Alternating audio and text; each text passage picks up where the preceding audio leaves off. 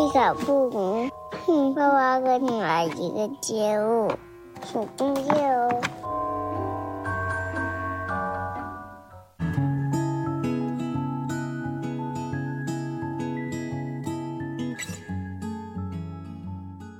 大家好，这里是立场不明，我是萌美。我是狒狒。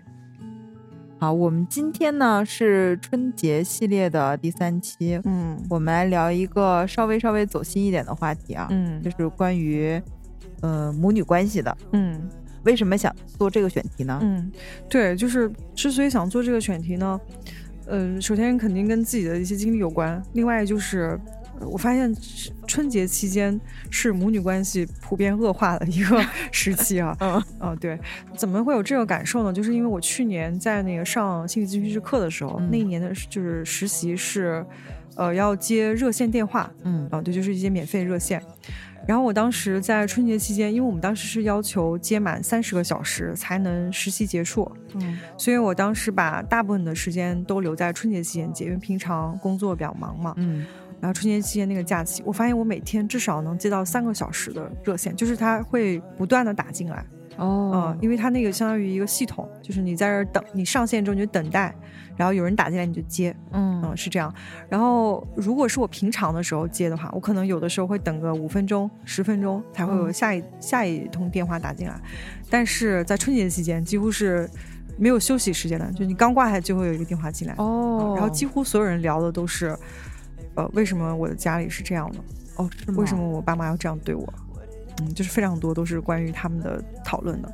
我当时就会意识到，真的是在春节期间，很多东西普遍爆发。嗯嗯嗯，其中有一些原因是，就是咱们之前也讨论过，就是春节催婚，实际就是父母强力的要干涉和控制你的生活和你的人生进程。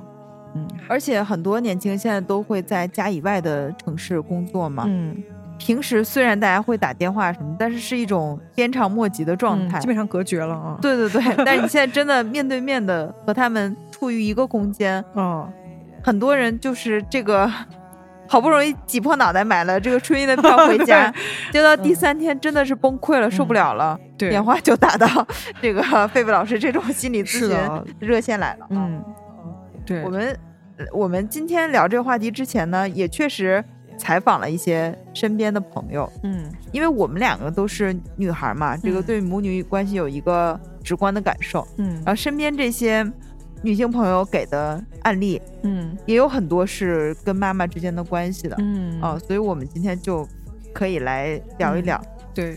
如果你现在此刻正在家里 和妈妈冷战，对，或者你嗯。们可能有一些争吵，嗯。嗯、或者你也许有一些呃失落呀、呃可能很伤心，或者正在痛苦当中。嗯。那今天这个节目，希望你听完之后能稍微心里好受一点儿。嗯，有点像是一个陪伴型的。啊。是的，是的那我先来问问你吧，啊，你和妈妈的蜜月期大概是几三天，嗯超过啊三天就马上。对 然后那天嗯贝贝老师问我，他说：“你和妈妈的蜜月期是几天啊，？” 我说：“我和我妈可是朝夕相处了三年呀、嗯我们之太厉害了！我当时间好像没有什么矛盾。”太牛了，太牛了！嗯关键是你看你们的这个朝夕相处，还有孩子嗯，哦，那真是我这这我一听孩子和老人这两个词儿，我这脑子就嗡嗡的。对，到嗯节目的最后，我可能会说一下，嗯如果说我们这个是相对比较舒适的这种关系，那么嗯。他做对了什么，我又嗯。做对了什么。嗯嗯嗯。嗯，这个放到最后吧，嗯。让我们的节目有一个上扬的。对对对对啊，哦，好，那其实你说三天这个，嗯。我也有这个感觉，哦。在我可能工作之前，嗯。大学的时候，可能蜜月期真的就是三天，哦。三天是比较好的。后面你也不能说就是开始打起来了或者怎么样，啊但是没有前三天那么好。对，就开始有一些烦躁的情绪涌上来了。嗯，那你你们会跟你妈聊什么吗？嗯，我我其实聊的确实不多，不怎么聊天儿。对，就是嗯，主要是他跟我聊，哦那他会讲他现在的一些遭遇，嗯呃，然后他这些遭遇我就附和，呃，或者表达愤怒，就是把他可能想说但没能说出来的一些话，我就说出来了，呃哦，痛骂那个伤害他的人。你是他的嘴替。对对，有点这个意思，因为他无法就是可能有一些面子问题，或者是亲戚关系，他就没办法直说，但我就会直接的表达出来啊。我和我妈妈的关系有一点不同，嗯在于我确实是身边少见的那种，好像几乎什么事儿都会跟妈妈说的一个人。哦而我妈妈好像也基本上什么事儿都会跟我说，就我们哦俩的，因为我们毕竟每天都在一起，就是交流非常的密切。就是你这个什么事儿都说，都包括什么事儿啊？比如说啊，啊，我在我每一段工作中，嗯我都会把工作中的事情讲给他听。嗯假设涉及到一些项目，嗯 艰难的项目，我也会解释给他听。这个事哦儿是个什么事儿，我会用他比较懂的语言去把这事儿讲一下。嗯然后或者是在职场中跟同事的矛盾，我会给他讲。哦嗯，以及或者是我的同事在职场中遭遇的那种事儿，有点像奇闻异事的这样，我也会嗯给他讲。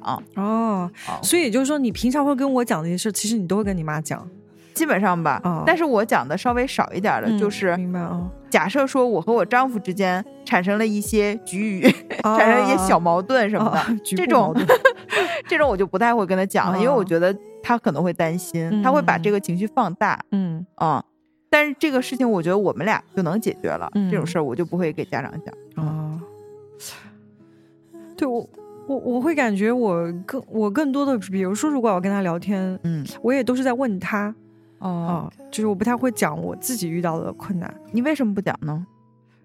呃，就是我会去发现，我给他讲我的困难这件事，他不但帮不到我，他反而会让我更困难了。哦，哦，就像工作上的事情，比如说我，呃，但是有一些事情当然也挺好玩的哈，但嗯我后来确实也不怎么讲。比如说我工作很累，我妈说你工作累不累啊？我说确实有点累。比如说她说那你加班到几点之类的，我有的时候也会说，呃，但是实际上就这个累是我自己可以承受的，啊啊啊，嗯，就是他对我来说没有那么困扰，嗯，但他会非常在意这件事儿哦，哦，然后他就会一直说啊，那你那么累，要不就别别做这个工作了。我明白啊，了，然后你要不就转转，然后我妈特别爱说，但这事儿后来我觉得很笑料。她说你要不就在家写剧本吧，哦，啊，现在写剧本可赚钱了，啊，这种，然后要么就是哎，你要不就拍那个短视频，我看短视频嗯。现在很火啊，就是他会给你出主意，嗯，然后这些主意其实，呃，就是当然也有点好笑，但大部分我的感受就是你别跟着瞎出主意了，就有点哦。烦躁。而且他知道这个事儿之后，比如说今天这个话题到一段，他明天还会继续说，那你这成为他的一个心病了。啊，对对。嗯然后这个时候我就会，其实我就会有很强的，就是我又给我妈添麻烦了。嗯，是是哦，她平每天都那么忙了，她那么累，她那么辛苦，为什么我还要给她增添一个烦恼？她还要想我的事？你知道前两天我哦为了准备这个，我也听了一些谈论亲子关系的播客，我听了一期谐星聊天会，啊，它里面是哦讲那个爸妈什么的。嗯然后我听谐星聊天会，我听哭了。这个哭是为什么哭？嗯嗯、就有一个男孩儿，他讲他他不想回家，原因好像是因为他呃没有稳定的关系，嗯没有这个恋爱稳定的恋爱关系，嗯然后也好像工作也不是特别顺利吧，嗯他就不想回家。天呐，我在那个开车的时候，我就，你看我现在说的这，我都有点受不了。哦，我的感觉就是，也不知道是谁做错了，为什么有这么大的压力呢？因为哦你其实父母和子女是最亲的人嘛，嗯所谓的。嗯然后我就想，天呐，来了将来要是那个不顺利，他不想回家怎么办？哎呦，怎么回事？咱们这节目才刚开始，你怎么就哭了呢？我们还没讲到关键的位置呢。关键是讲的是别人的事儿。哎呀，我真是崩溃了。嗯呃，哎呀，得收收一下啊。嗯但是我那一刻真是觉得，就像你说的，有的时候我们选择报喜不报忧，嗯就是就是这样。哦，嗯然后我发现了，哦，我突然想起我会跟我妈讲一些什么事情，嗯，我会跟她讲一些别人过得不太好的事。哎，我发现这个很有用。比如说，呃，这个这个，我稍微解释一下。比如说哈，嗯我听说最近哪个朋友或者认识的人可能生病了，嗯呃，去世了，都有。然后我会告诉他妈，你要注意身体，我不想你走那么早，嗯我会很害怕。这种表达会有。然后我妈说啊，是吗？那我可得怎么怎么样？嗯这种时候我会觉得我们拉近了距离。呃，或者我会跟他讲说，哎，你看那个谁谁，你记不记得咋样，特好。我跟你讲，他现在怎么怎么都进去了，就是类似这样的。然后我妈说啊，是吗？就是实际上是有一些恶劣性质的八卦吧。嗯嗯啊，他也会听得津津有味。我会觉得这类话题比较适合我们两个聊，就是话题不在我身上，而而是我给他讲一些其他人的这个，就是这种事儿。嗯，对对对，你别看我现在啊，就是好像跟我妈聊的很很舒心，嗯很开心，什么都说。但是我曾经，我记得有段时间跟我妈妈关系也不是特别好的。嗯嗯，就青春期啊，就一会儿我们会聊什么时候开始，嗯就不说了。先说，我印象特别深刻的是有一次，好像是催婚的时候，嗯但那时候我还是单身。啊，这是我们家的一个很大的难题。嗯然后我当时就跟我妈妈说：“我说，其实啊，我其实想说服他，就是我是怎么想的。我想说的就是，人和人之间都是独立的个体。嗯就比如说我此刻在想什么，你根本就猜不到这样的。我说你再仔细想一想，其实我结不结婚和你没有任何的关系。嗯，我这个关系不是说 就是无动于衷或者什么的，嗯嗯但我的意思就是，假如说我一结婚，我妈嘣儿一下就变个样子，呃不会产生这样的变化的嗯啊、实质性就是你不会产生任何物理性的变化。嗯但我可能说的太简单了，我就说你想一下，这个没有任何的关系。然后我妈一下就火了，嗯我说怎么都没有关系呢？嗯嗯，就说你是我的女儿，怎么没有关系呢？什么嗯什么什么？嗯，因为我觉得是语境不一样了，嗯，是的，我们想说的东西不是一样的。嗯嗯，嗯但是所以呢，有很多人觉得我和父母的对话，他会嗯。始终停在一个比较表面的这个哦。程度，嗯。一旦深入就会产生分歧，嗯。因为嗯。很难达到那种毫无障碍的沟通。嗯，嗯，是的，因为我发现，在跟父母说话的时候，又来了。不是不是，刚才的那个眼泪没擦干。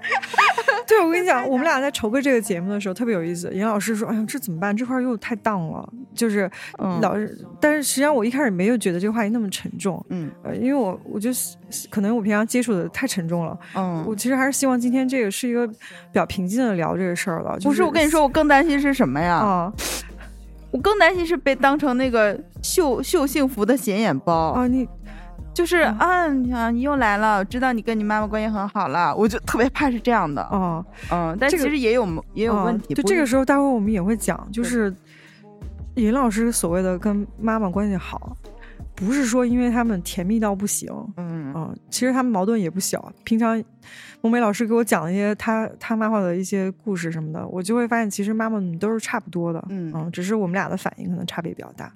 嗯关于刚才你这个事儿，我我发现学了咨询之后的好处就是我知道怎么跟他沟通了。嗯就你刚刚说这个，你这样跟我有什么关系？嗯其实这个可能就是我那一瞬间第一个反应的，嗯，哦但是如果换一个方法，也许就感受会更好。比如说你跟他交流，我就会直接问他，我说那假如说我现在再找一个，嗯嗯，你心里会怎么想，或者你你的感受是什么？你会变得更高兴吗？嗯，他可能就会说一些什么什么事儿，或者我说那你觉得这样你会更高兴是因为什么？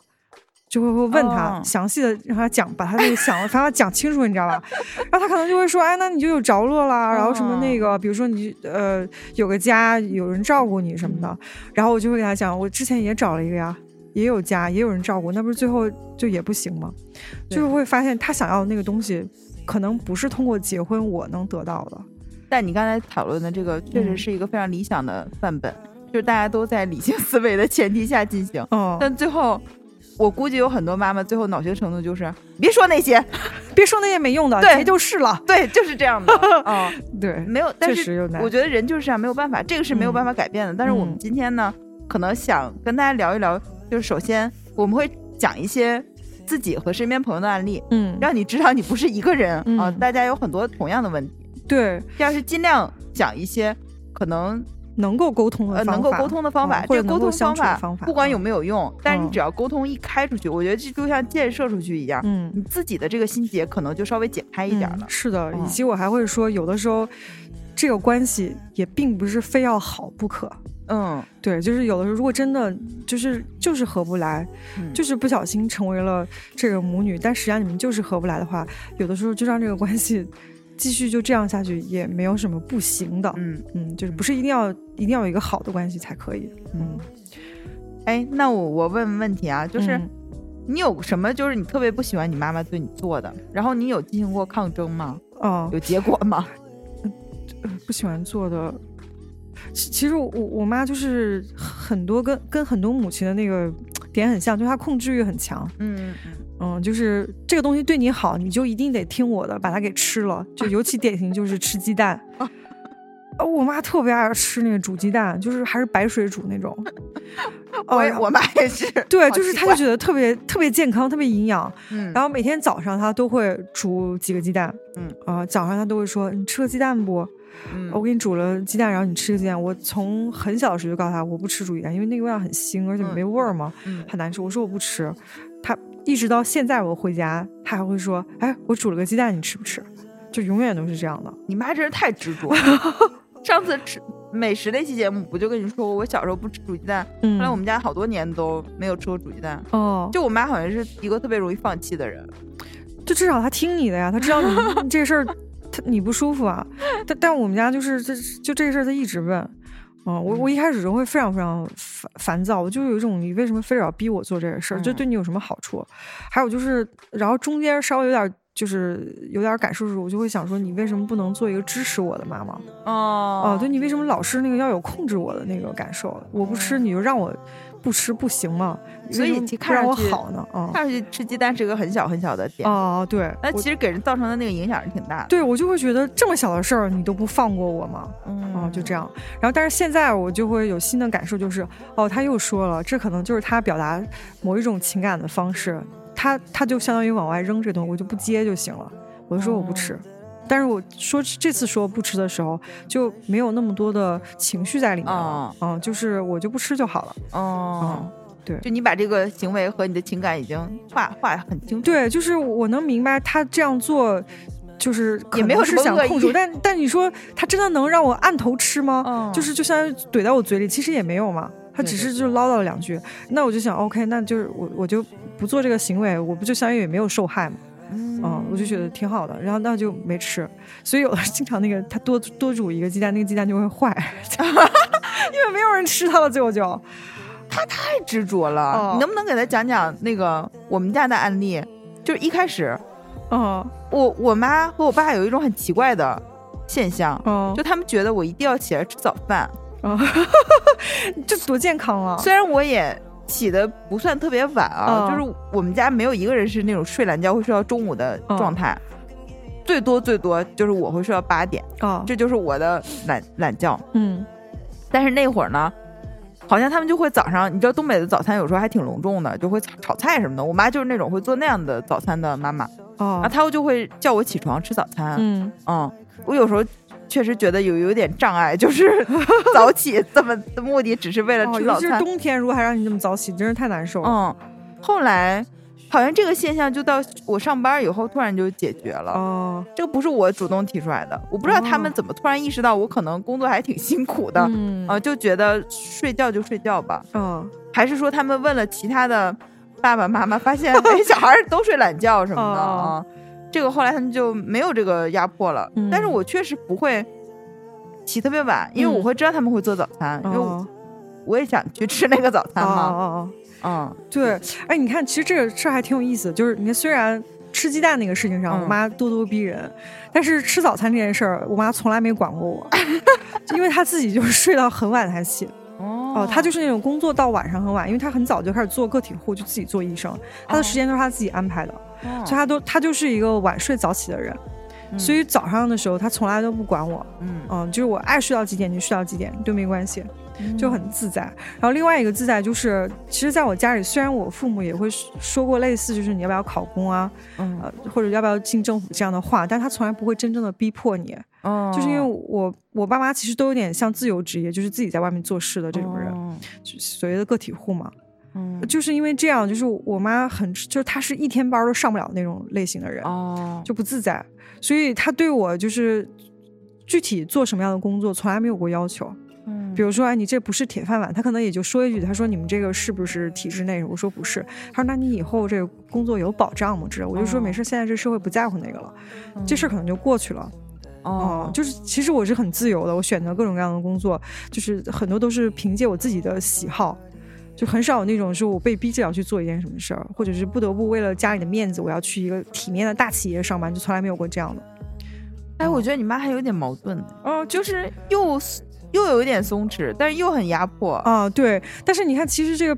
就这两相对比下来，它在很多大方向上，嗯，它是松弛的，哦，就比如我的人生选择都是在我自己手里嘛，嗯，所以你看，虽然我有的时候小的地方我会觉得这个人得就有点烦，但是你看我大的方向上，我就还是一个比较健康的人。啊，是的，嗯，所以就是真的很难讲啊，对，我觉得这个非常重要，嗯，因为我们妈妈好像也是这样的，嗯。嗯，对，你看。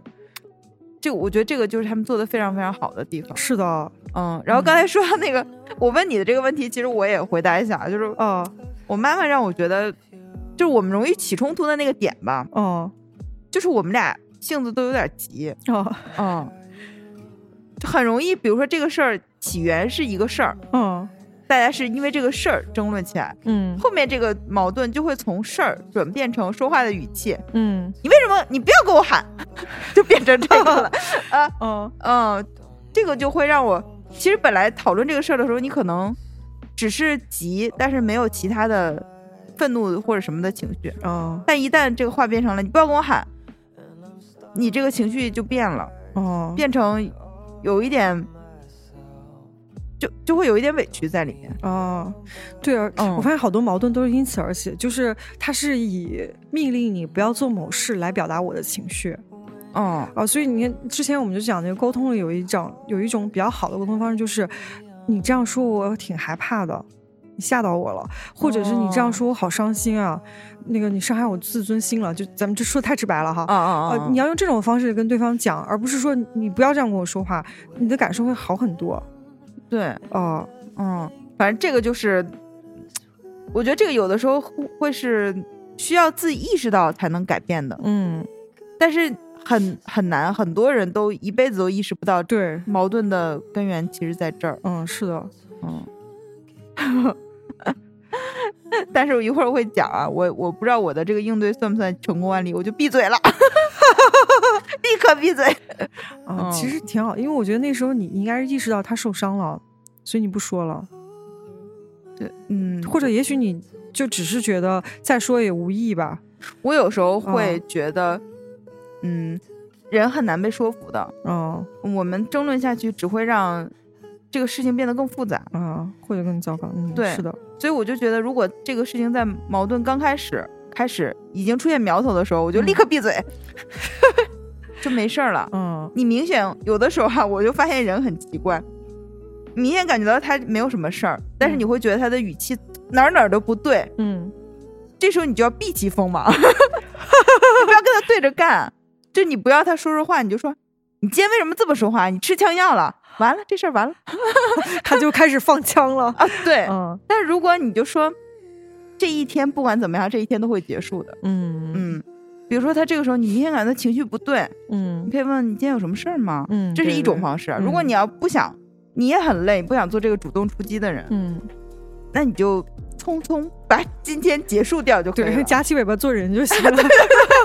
在这一刻啊，是是是，嗯，好，你还记得从什么时候开始有这个跟妈妈有矛盾的吗？嗯，我我我相对来说。嗯，我刚才其实也讲了，就是我不知道是不是比较情况特殊，就是我是一个没有叛逆期的人，嗯。嗯，就是我小的时候少年老成，就那个时候已经觉得我妈生活十分不易，嗯，就是我不能再就是做一些伤害她的事儿，就对着干那样太消耗她的精力，所以我以前非常听话，非常乖，嗯，我是一直到可能就真的是到研究生毕业，呃，实在可能是受过的创伤太多了，就是积攒太多了，我才有一次。不小心爆发出来了，嗯，但那个时候，那哦，那都甚至是结婚之后了，哦，就是大爆发，就是疯狂哭泣，然后就说，就是真的是哭着喊，你不要再说了，我不想听你说话，这样，天哪，对，就是那，然后那次之后，呃，我确实明显感觉到我跟他的关系有变化，嗯嗯，就是之前我虽然。你看我听起来好像是很照顾他的样子，就是啊他好苦，我不要这样。但我跟他是关系很疏离的那种，嗯，是那种，呃，这个人就是想要尽量远离这个人，不跟他起冲突，嗯嗯，大概是那样的。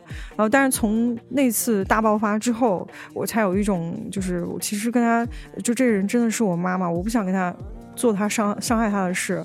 我又想靠近你，但我一靠近你我就好难受啊，就是这个这些感觉突然间就是我就理清了，嗯，所以后来有一次就那那次我吵完之后，然后我在等车的时候，我就可能甚至是第一次我就打电话给他，我就疯狂哭，我说我根本不想骂你，我骂你心里多难受，但我就是我觉得你太累了，我就好怕你死，就非常说的非常直接，然后那个之后我才感觉真真的跟他更亲近了，哦，嗯。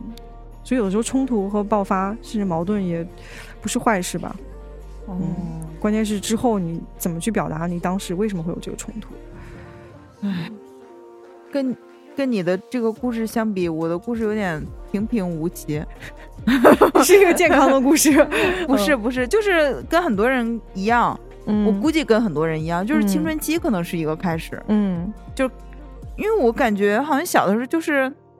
小的时候，他跟妈妈的那个关系非常的简单，嗯，就是一个，比如说我我很，我妈妈是很严厉的人，我怕我考不好，她就会生气，哦，就这么简单，哦，那也谈不上什么关系不好，嗯，但是青春期可能还有一些其他的，甚至我都不记得青春期是什么事儿了，哦，就是我绝对没有叛逆到，比如说离家出走，嗯或者是什么 谈恋爱，嗯没有这个机会，啊，或者是 呃。好像没有什么，但是会容易争吵，会容易不说话。嗯嗯，我这样这为了准备这期节目，看了一本书叫《热归上的家庭》，也也之前也问了菲菲老师，他说是一个还挺经典的教材，是吧？是的，嗯。那里面的那个母女的问题，就是他他妈就表面看上来，他女儿是一个典型的青春期那种美国叛逆女女。少女，嗯，比如说她会夜不归宿，嗯。嗯，会跟妈妈大吵，然后也是因为房间乱的这个问题跟妈妈起了很多冲突。因为我我妈妈当时也会一直说我房间乱，你也知道我房间确实很乱，就不怪妈妈，确实很乱啊。嗯，但是那会儿我还自己特别明确的知道，比如说我不能在这个时候，就青春期叛逆是个很傻的事情，嗯。嗯，它会影响到 我的学习，对。所以，我仅仅是觉得那段时间很，就有时候聊天很不顺畅，嗯，会会问题。但这个问题好像是到工作以后，就感觉容易解决了。然后到了结婚以后，好像我们唯一残留的那个特别表象的问题也没有了，就是我单身这个问题。嗯，对。就变得更松弛了。等到有了孩子，我的天哪，就好像 实现了生命的大和谐。哎呀，真的，就他所有会造成矛盾的点都几乎都结束了，击破了。对对对，嗯，对，嗯。然后我想说的就是，如果你现在就正在带孩子，就是你已经是个母亲了，你听到这个，如果你的孩子在青春期不叛逆，聊到青春期这个事儿，其实我跟萌美的那个反就是反应还挺不一样的，就是正好是相反的。就我想说，如果你在听的这个妈妈，你正在经历孩子青春期的状况的话，他如果不叛逆，他才是一个问题哦。啊，对对，因为叛逆这个为什么会我们老说青春期会叛逆这个事儿，是因为那个人在发展到青春期这个阶段的时候，其实从十二岁左右就开始了，他正是自我意识形成的时候，就他开始意识到我是一个独立的个体，我要去以我的身份去认识这个世界了，或者我要走向这个世界了。所以他在这个时候，他在自我意识形成的时候，他最怕的就是你来干涉我的自由，你要控制我，就失去控制感，就会让他觉得我失去了我作为一个独立个体的人的存在感。嗯，啊，所以他那个时候他才会觉得，呃，父母可能处处都要控制我，怎么这个也要管我，那个也要管我。他他为了反抗那个控制，他才会有叛逆的感觉。哦，所以就如果这个人他在这个时期他该叛逆的时候他没叛逆。你就会发现，他一定是压抑了他那个自我的成长。哦，他在就相当于是，他把那个创伤内化对，就是优先让你发展你的自我，就是父母的自我了。他那个其实是对孩子伤害更大的。哦，所以我就就觉得，就是青春期这个时期的问题，真的就是如果你想要呃搞好跟青春期孩子的关系。首先，你接受他在这个时期是很容易发怒这件事实。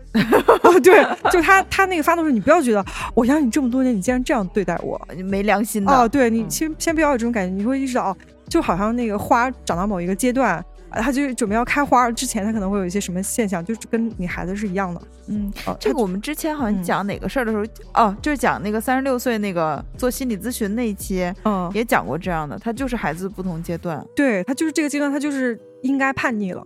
我跟你说，现在科学不是研究说最早的判断期是两岁吗？就 terrible two 吗？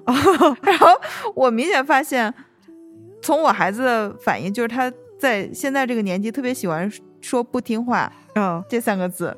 哦，其实他所谓的不听话是什么呢？他想立刻喝到奶粉，哦，他不想等一分一秒，然后他就会躺在那儿喊：“喝奶，喝奶啊！不听话，不听话，不听话。”就你会觉得很好笑。哦，但是我是有一种感觉，他是在用这个来表达，就我的意愿，我的意愿很急迫。嗯，就是你得满足我这个。对，你说他能 多不听话呢？嗯，是的，是的。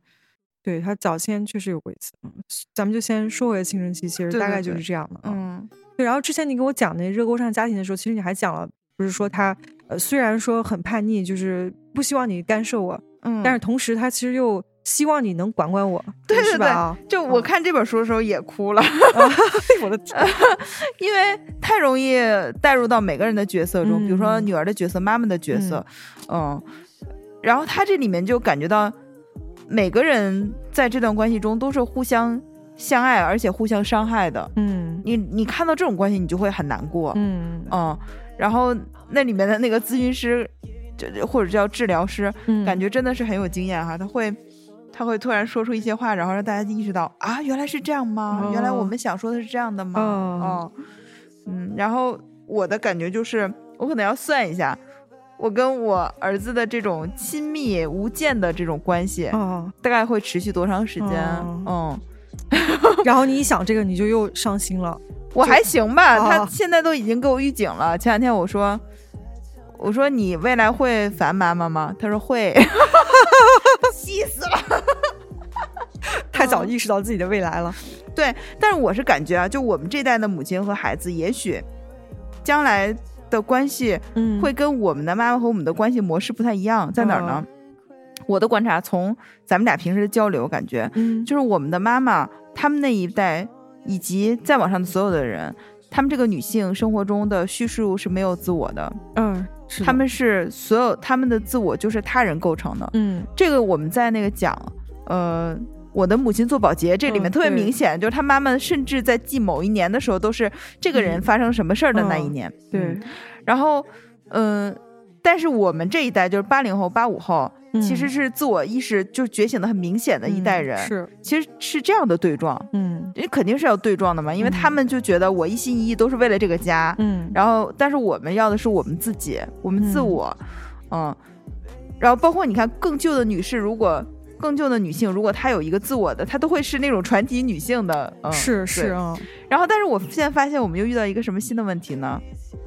就是我们这一代人，甚至比我们更小的人开始当妈妈以后，嗯，过度的强调自我了。哦，就像你刚才说，很多孩子在早期的时候，就是比如说一两岁的时候，嗯，就是这我们这一代的妈妈已经要求他们以一个成熟的个体在跟自己对话了。哦，就是我觉得这可能是一个新的问题。哦，比如说我们旧式的妈妈，他们很能包容，说小孩小的时候很累人、很闹，情绪这个问题不会生气，因为他们可能接受说这就是当妈妈应该有的，他们会拿母亲这个母职给自己做一个定义。哦，但是我们现在的妈妈有一部分就会说，你为什么要折磨我？哦，啊，就说我我也要，我不管了。我也要生气，或者我也要有自己，就我觉得会可能是一个，我不确定它是一个不好的，但它可能是新的那种相处模式。嗯，我感觉可能是他正处在那个路上。嗯，哦，对，就是他刚刚有一点自我意识，就是意识到我也是需要一些安静的氛围的，我也是需要被照顾的。呃，但是他又没有走到那个真正的就是意识完全觉醒的一个状态，就他明白说。这个孩子也是需要被照顾，或者他也是个独立的个体。就是我跟他的相处应该是一个什么样关系？就可能在那个路上吧，他就是有很多痛苦，他又包括我觉得整个社会都处在那个路上，嗯，就是社会给到妈妈的支持就是很少的，是的，就导致她真的特别特别累，她已经没有办法承受了。就是社会又告诉他说，妈妈就应该是个妈妈的样子，对我觉得明白我自己做不到那样啊。你知道我想说的是什么吗？嗯，之前我看到我妈妈在那个群里，呃，分享那个。就是妈妈的崩溃时刻，嗯，就比如说妈妈就很崩溃，一边洗碗一边哭，然后旁边孩子嚎啕大哭，就那种状态。你看你刚才闭了眼睛，你能想象那 个状态？嗯。但我觉得，如果真的出现这个问题，不是说妈妈特别可怜，因为好多妈妈都是呃感同身受，因为她可能正处在这样的生活，而是这种模式，我觉得出了问题，就是你不应该把自己让自己陷入到这个这样的模式里面，嗯，然后开始自哀自怜，我觉得这是无意的，嗯嗯，然后但是这个事情是妈妈很难解决的，这应该是社会去解决的问题，嗯，就你为至少一个家庭里面你们要去解决这个问题，对，就是比如说从家庭不能说只让妈妈承担这个责任，嗯，社会。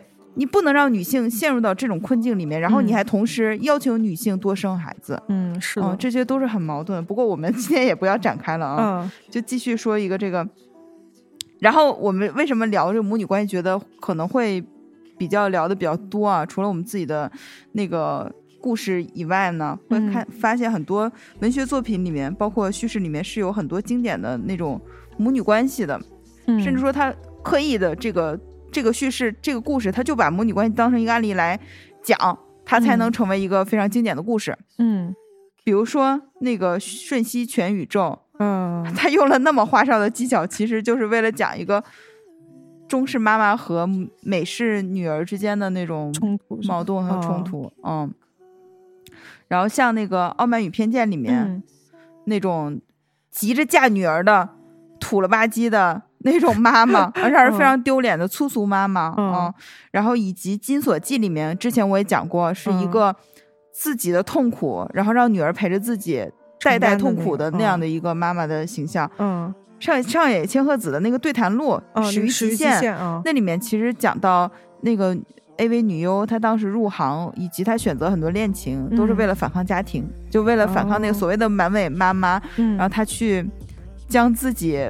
抛入到泥潭里 找恋爱关系的这样的一些自毁倾向的恋爱，嗯，就是我们其实是有很多文学作品是这样的，嗯嗯，我们回顾这些作品的时候，刚才说的这些，我就想了一下，我刚才还跟费费老师说，就是《傲慢与偏见》，也许这是里所有的妈妈里面最正常的一个，对，因为他来说吧，对，因为他只不过就是想给他女儿找一些，而且他女儿很漂亮嘛，就给自己漂亮的女儿找一些。年轻靠谱、有钱的单身汉，嗯啊，然后等到他们的女儿都顺利的嫁出去了，她也就变成一个正常的妈妈了，就是一个非常好的老太太了。对，而且说上去就是那种所谓的粗俗，她是什么缺点吗？现在想想，他根本不是啊，他可能就是我们每个如果老家农村的妈妈，可能都是这样的。嗯，她并不是他的问题。对，就是因为实际上在《傲慢与偏见》里面，他当时就是那个伊丽莎白表表达说妈妈这样的粗俗让他感到丢脸，也是他好像在跟达西的一个见面上，嗯，对。然后他当时实际上是在那个其实有点在他喜欢的人面前，或者感受到了就就是自己被羞辱的那个状态啊，他觉得很难受。实际上就在那一刻他才表达出这个不满。嗯，对我们看这些经典的文学形象啊，然后包括我小时候很喜欢的一个。作品叫《小妇人》，嗯，我现在回想起来，我觉得有一点问题，因为什么呢？他们是以那个美国清教徒的那种道德准则去写这个作品的嘛？这个作品里面一直在写什么？嗯，班扬的什么那个叫《天路历程》哦，然后他那个妈妈就会讲的都是那种做一个呃模范女性或者是淑女哦，应该怎么怎么样？其实现在想想也是有一点恐怖的哦，就是她。也不管，比如说这个女儿她想成为什么样的女性，但是她这个道德的准则已经放在那儿了。嗯嗯，虽然她后面写了很多，就是这个妈妈解决每一个女儿的问题，他还是比较尊重各自的性格的。嗯，但是你最底的那个根源，你的那个理论，它其实已经在那儿了。嗯。但是，但我感觉那个还是有时代局限性。对对对对对，就是有点像你今天你妈妈要教你 table manner，有点像这种，就是你至少有做人的基本修养。是的。只是我们现在做人的基本修养这个话，这个这个词儿，它的那个概念本身是一个更让人舒服的一个状态。嗯，是的，是的，是的。所以我们就想说，为什么矛盾总是出现在母女之间？嗯，就是这里面一个家庭不是只有母女啊。嗯。那为什么矛盾只在母女之间？嗯。对，然后那个我我我稍稍微补充两句，就是之前你不是问我这是不是其实是有一个模型的，我我当时大概跟你说一下，我我这里不具体解释，如果大家有感兴趣，可以去查，这个叫厄勒克拉特呃厄勒克特拉情节，嗯嗯，就。咱们不是经常说俄狄浦斯情节嘛，嗯嗯，就是那种弑父娶母的这个，然后这个呃，如果这个孩子是个女孩，其实她也现在都统一也叫这个俄狄浦斯情节了，但她其实是叫有一个专门自己的词儿，叫厄勒克特拉情节。嗯，这个是什么意思？就是对母亲暴怒，对父亲充满渴望。哦，就是有点类似这样的。可能呃，咱们不具体解释啊，因为这个还是大家去自己看理论。那就是说，实际上他在心理学上也是有这样一个模型去分析的，就是它确实是一个很经典的问题。然后接下来你刚刚说那个，其实，在这个关系，我们老说母女母女，但实际上一个家庭正常来说是有父母和女儿嘛？对对对，爸爸哪儿去了啊？对，爸爸去哪儿？爸爸去哪儿了？嗯，我的感受啊，就是即使在我这个只是有一点点青春期愤怒的这个情绪里面，嗯，我确实好像那会儿觉得我父亲更通情达理，哦，嗯，比我母亲好像更好说话或者怎么样，嗯。感觉母亲管你更多，对，嗯，但是你现在，比如说到了大学以后，到了特别到工作，以及现在，嗯，有事情我可能还是更愿意跟妈妈说，嗯，并不是当时觉得很通情达理那个父亲好像更容易得到我更多的信息，并没有，反而是当时好像关系有一点紧张的母亲，后面会越沟通越顺畅，嗯，确实就跟其实上实际上是更亲密的，就那种管本身也是更亲密，嗯，对，然后。我在看那个热锅上的，呃，其实这个这个书啊，热锅上的家庭，它里面很复杂，嗯，就是关于为什么父亲在里面缺席，以及父亲到底是个什么角色。其实我觉得他父亲还相对是不是那种完全逃避型的父亲。啊，就是至少在那个书里的案例里是吧？对，就在这个书里的案例，就有的家庭好像是母女冲突，爸爸消失，嗯，这是一种吧，嗯，他其实是还想 挺想解决问题的，但他解决问题的。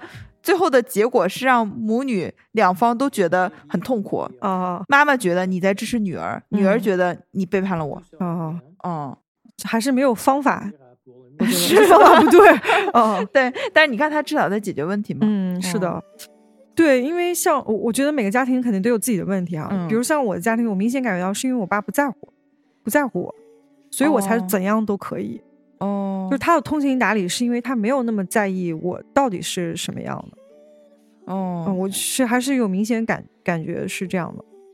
嗯，那这不是一个负面的 我都听愣了。他当时愣了，但但我觉得其实很很多家庭可能也都是类似的，就是呃，他比如说他也许有工作，或者他也许比如像有一些家庭，就是父亲更想要一个儿子。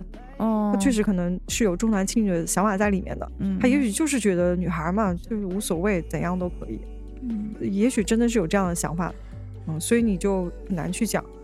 然后如果说，假如这个父亲真的是女儿奴，嗯啊，那他那个宠宠爱里面，嗯，可能也许就是会更随着你想干什么就干什么，嗯，而不像就是母亲可能担忧的东西更多。我我觉得就像我刚才说的这种情况，就是母亲担忧的感觉更多。就是我觉得可能母亲更明白社会的险恶，就是社会对女性的险恶。是的，是的，对，就她，因为她就是这样过来的。她会觉得，如果你不是一个什么样的人，或者你如果不是做到如何如何，你将来真的会吃亏。嗯，可能也许出于这样的考虑，她就会对你的管束是更多的。嗯，我感觉那里面是带有一些恐惧的。对，哎呀，你说到这个，我突然想起张爱玲的一个小说，嗯，它里面其实讲的是一个恋父的女儿，嗯，她是真的恋父，她前面会讲很多，她企图突破她和她父亲的这种伦理关系，嗯，真的跟她父亲产生什么实质性的恋爱，就是她有的时候对她父亲的那个口吻有点像是情人，有的时候又像是孩子，就管孩子，就是。明显感觉到这个女儿非常非常的依恋她的父亲，嗯，结果后来她的父亲找了一个她的同学，跟她同学在一起了，背叛了她和她妈妈，哦，两个人，哦，然后这个女儿就去她那个同学家，还是哦，去她爸爸在外面的那个房子大闹，嗯，下着大雨，然后这个时候一辆马车开过来，她被拽上了马车，那是她妈妈，哦，然后她妈妈就。就安慰他说：“就没事儿，没事儿这样的。”然后他就说：“其实，然后女儿好像就对他妈妈有一点发泄，大概意思就是你什么都不懂。”然后他说：“我怎么能不懂呢？我一开始以为那只是小女儿对爸爸的一种呃依恋吧，或者什么。后来当他发现到不对劲儿的时候，他又好像没有办法。但这个时候，就最后的最后，这个故事里就是妈妈和女儿那种。”就拥抱在一起啊，就是挺苦涩、挺嗯。呃挺凄楚的那种场景，嗯。看完以后是很难过的，那个感觉就是有点像是一个一开始女儿对妈妈挑剔，就是觉得她又土又老又土，我我英俊潇洒的父亲怎么会选了这样一个女人？后来他发现，其实只有他妈妈是从始至终都懂他的这样的一个人。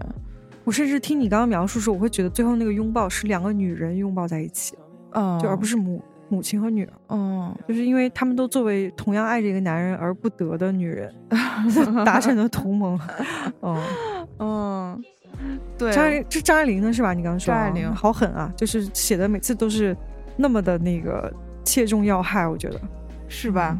很厉害，又又多了一分想要读张爱玲的心。嗯，所以你看，嗯，如果我们读一些所谓的心理学书吧，嗯嗯，就会发现这个母女之间的关系，也许不是说母母亲和女儿之间发生了冲突，嗯，而是假如说这个家庭出现问题，导致表现的这个问题是母女，嗯嗯，有的时候有可能是的，嗯，刚才说的，比如说你父亲可能他他这样一个态度。那妈妈就像个疯子一样在管你。假设啊，我们这个打引号的疯子。嗯、但是还有一种，就是比如说，爸爸是这个家庭的压迫者，嗯，或者是在那个呃热锅的那个故事里面，嗯，外婆有的时候可能是这个家庭的压迫者。哦，嗯，那么母亲和女儿彼此的对话模式，有的时候是母女，有的时候是爸爸出现的，哦，爸爸，有时候是外婆出现的，就是所以他们之间的关系是非常复杂的，哦，会产生这样的矛盾。嗯。我其实你刚刚说那个，就是比如说，如果你真的觉得你跟你妈妈之间有有问题，嗯、可能不是你们单纯的两个人之间有问题，嗯，呃，是那个整个家庭可能出现一些问题，只是问题的表现上是表现在你跟他之间的矛盾里，嗯、是吧？啊，我我觉得这个还挺，就是是非常有可能的。哦，对，然后我就想说的是，就是很多妈妈她那个。伤害女儿的方式，对，就是是是唠叨，你会发现，她包括她伤害父亲的方式也是唠叨。哦，嗯，对，就她会不不断的重复她说过的一些话，不管是要求，呃，还是抱怨，他都是通过这种方式。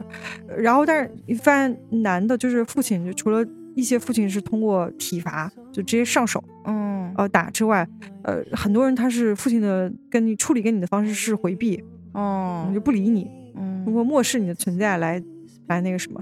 当然也有那些父亲是通过语言上那种贬损，哦，就是去打压你的这种也有，但是母亲主要是通过唠叨。其实这个其实我们俩之前讨论过，就是因为妈妈也不是凭空出现，就是从石头里蹦出来蹦出一个这样唠叨的人，嗯、没有那样的人嘛。他肯定是来自他自己的家庭的结果。嗯嗯，就是我我这个没有什么没有什么科学验证，只是我感觉到的或者我分析出来的。嗯。就我觉得很多妈妈她之所以会重复的去讲这事儿，就是因为在他们上一辈的家庭，其实重男轻女思想还是挺，就这是个问题嘛，就而且还挺重的。那、嗯、很多妈妈可能从小她就是不被满足的，哦、嗯，她就是要一遍一遍的去诉说我想要这个，我想要这个，但是可能一直都是被漠视的，嗯，或者她从来没有得到过这些，哦，所以所以她学会的这个生存方式就是就是得不断的要，嗯，我不能停。停下来，我就更什么都没有了。然后他那这样，当他遇到跟你的问问题的时候，或者跟需要跟你去，比如说想要你听我的话，或者想要你去做一件我想让你做的事儿，他的那个方式也都是，我就得不停的说，不停的说，不停的说，好像只有我不停的说，我才能得到我要的那个，就他不会别的。嗯嗯，你知道说起这个，我突然想起一件事儿，嗯、我原来有点不太明白，嗯、我刚才听你说，我懂了。哦，这是什么事儿呢？嗯嗯，我记得之前我带我父母出去玩儿，嗯，我会发现我非常累。哦，这个累不是说我每天呃早起晚归的这个累，哦、而不是也不是安排行程的那个累，哦、而是在这个行程和那个行程之间，我的妈妈会一直问我接下来要干嘛，哦、接下来要干嘛。就下一站我们要干什么？哦，我现在觉得他可能就是像你说的，嗯，他没有安全感啊，嗯。啊、嗯，如果如果我是一个假设说，如果他是一个从小被特别容易满足，每一步都有人安排特别好的情况下，他不会一直追问的。嗯，是的，他就觉得就等着你，你肯定能把我安排的很好，嗯，对就行了，嗯，所以刚才你说到这个时候，我突然想起那个，当时我会觉得很烦，嗯，我的那个烦躁就很像胸团胸胸中一团火一样，啊，但是我又不能说，就是我又不能说完全不理他，嗯，但是你查的时候，你心中是有怨气的，嗯，是的，啊，我当时不明白我这个怨气是哪儿，以及不明白他为什么这样，嗯嗯，但是下次如果再出去的话。我也许可以给他们打印几份我的行程，太好笑了，打一些笔高亮出来，这样他们可以自己 check 一下我们到哪一步了。对，而且我我对你我再再稍微补充一点，就是有的时候这个东西是来自他的养育者的，就是可能是他妈妈，可能是他父亲，就是妈妈的，就是姥姥姥爷，有的时候是来自就是他的这个对象，就是爸爸。有可能哦，对，你看很多那个就是很暴躁的妈妈，往往有一个很沉默的爸爸。嗯嗯嗯，就是为什么会这样？就是因为你看，比如说我想跟你沟通一个事儿，对方就是暴冷暴力，他就回避嘛。那你说你你这个时候，任何人都会被逼疯的。就是我这么想跟你解决问题，但你一句话都不说，这个人只会越来越想表达自己，而他越表达，对方越沉默。嗯嗯嗯。所以很很多那个就是。就我经常听到有人说，说我爸那么好的一个人，为什么找了我妈？啊，是的，是的，是的。多哎，我爸就是我从来不跟我妈吵架。我经常听到这样。过去我也许会觉得哇，你爸真好，但现在我就会我我当之前有人跟我说，我当场就说，我觉得你爸更可气。是的，嗯就是他为什么不跟你妈妈解决这个问题？他这样要求你爸，一定是他心里有很多怨气，他很多受伤的东西，他才要跟你讨论这个事儿到底是什么，他才要要求。但你爸一个沉默。还留了一个好名声，是 占领在道德的高地上，他不冷吗？就是就是那个，真的就是，你就其实是其实是在这一刻心里是心疼这个妈妈的。对，你知道我刚才又想了一下，我为什么我会烦躁？嗯，被问的这个烦躁，嗯，我可能会觉得你在质疑我。哦，嗯，就是你对我的安排是不满意，或者你就有什么不，是你们有什么不安全的，你就这你就等着就好了。嗯，但是有的时候对对妈妈，确实你好像这个又说不出口。嗯。就我觉得不会表达这个事，你刚才说是爸爸，嗯，不是，可能这是中国人所有的各个阶层都会存在的问题，对，不光是爸爸不会表达，女儿可能也不会表达。那可能如果像我说的，我给他做一些保障性的措施，打印出来，或者是我反复的，今天早上吃饭的时候我就说，今天我们要去哪哪哪哪哪，不让他操心，他会不会更好一些？对，就也许会不一样吧。嗯，但你刚才说那个，就是让我想到前两天我看了一本书，我就非常非常生生气，我就觉得他就是脑子有病，就是。这本书还挺有名的，哦，是武志红的《为何家会伤人》。我当时我在准备这个节目嘛，我说那我看一下关于这个家庭亲子关系啊或者啥的这个书。哎，我第一本就看的是这个武志红，看的我真是目瞪口呆。我就跟飞老师说，是个跌头跌脑的书。武志红是这个风格的吗？我说他是有病吗？他说了什么？他有句话是，嗯，在我们的文化中。最典型的一种现象就是，母亲是家里的强势一方，儿子表面上追随他，并在表面上拒绝自己的父亲，但他私底下却效仿父亲，并且他没有意识到自己在做什么。我说这是在放屁吗？就是我们文化什么时候最典型的一种现象变成了母亲是家里强势的一方？嗯，就是他所谓的强势。我觉得他就是说表现出来强势那样，对，但他心底其实是弱势的。是的，他为什么这么强势？是因为只有他去承担这些责任啊，好像他这管那儿管，他是很强势，因为别人不管啊。是的，气死我了！我说这是这在放什么屁啊？对，就是因就是因为就是该可能应该两个人承担的事，另一个人不承担，那他必须要成为承担的那个人，他就变得好像是咄咄逼人又强势的那个。对这个话，你其实可以怎么表达呢？嗯，我明白他想表达那个意思。嗯，就是说，如果一个家庭母亲对儿子的那个压迫比较大的话，他可能会产生这种反扑，就是他表面上好像怎么怎么样，实际上怎么怎么样。嗯，但是你不要表达好像我们国家是一个女性女性地位多尊贵的那个 国家文化，然后导致男性被我们压迫到不行。在说在放什么屁？而且他还有一个什么呢？就是说，男孩要归父亲，女孩要归母亲。然后说德国家庭治疗大师谁谁谁怎么怎么说的。然后他们首先是要向异性靠拢，然后怎么怎么样。他最后一句话，呃，然后男孩回到男性的世界成为一个男人，女性回到女女孩回到女性的世界成为一个女人。只有这样，他们的心理才更健康，而这个世界也才更和谐。这段我根本就没明白他要说什么，就是没懂什么叫女孩归妈妈，男孩归父亲，就是没太理解他到底要讲什么。不管他在说什么，我我在想说这个什么狗屁，就是我我觉得不管就人有言论上的自由啊，他怎么写。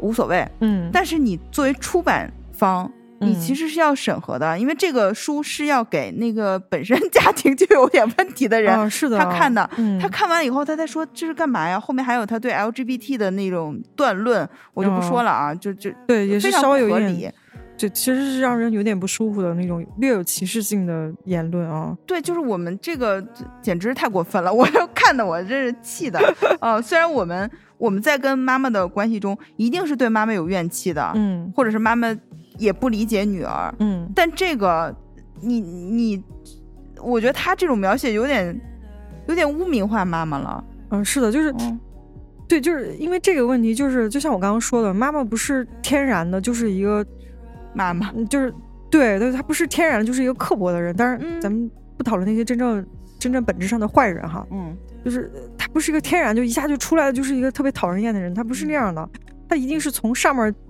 接下来很多东西的。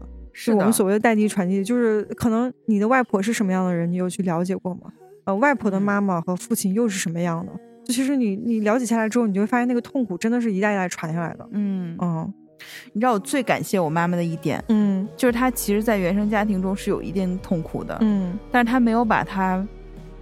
在里面承受的痛苦，以及她和她母亲相处的模式，复刻到我和她的关系中来。嗯，她讲过一个事情，嗯，他就说他刚入行的那个时候，在医院里工作，嗯，他就看到有很多，嗯，来看病的老人，嗯，可能是子女陪着来的，嗯，或者是伴侣陪着来的，就是一对老人，他就感受到那个特别浓的爱。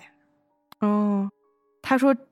他想做的就是他将来要做这样的人，对我的姥姥姥爷以及对他的孩子或者伴侣什么的。嗯，我觉得他可能是在自己工作的状态中，通过观察这种，通过人间观察，嗯，不断的去治愈自己。他可能都没有意识到自己的这个，嗯，治愈的过程。嗯，是的，是的，嗯，但他在做这个事情。嗯嗯，然后有一次我问他一个问题，我我觉得这个话吧，虽然说起来。嗯，不是特别的科学，嗯，但是在那一刻是，我觉得是给我力量的，嗯，就是他说什么呢？因为大家如果做过那所谓的基因检测啊，你会发现，就是可能有百分之八十的女性都会有产后抑郁的这个困扰，嗯，就概率很大，嗯，他不是说你一定会产后抑郁，但是你可能会产后抑郁，嗯嗯，然后当时我，我好像我我甚至忘了我有没有结婚了，但是我问过我妈妈这个问题，嗯。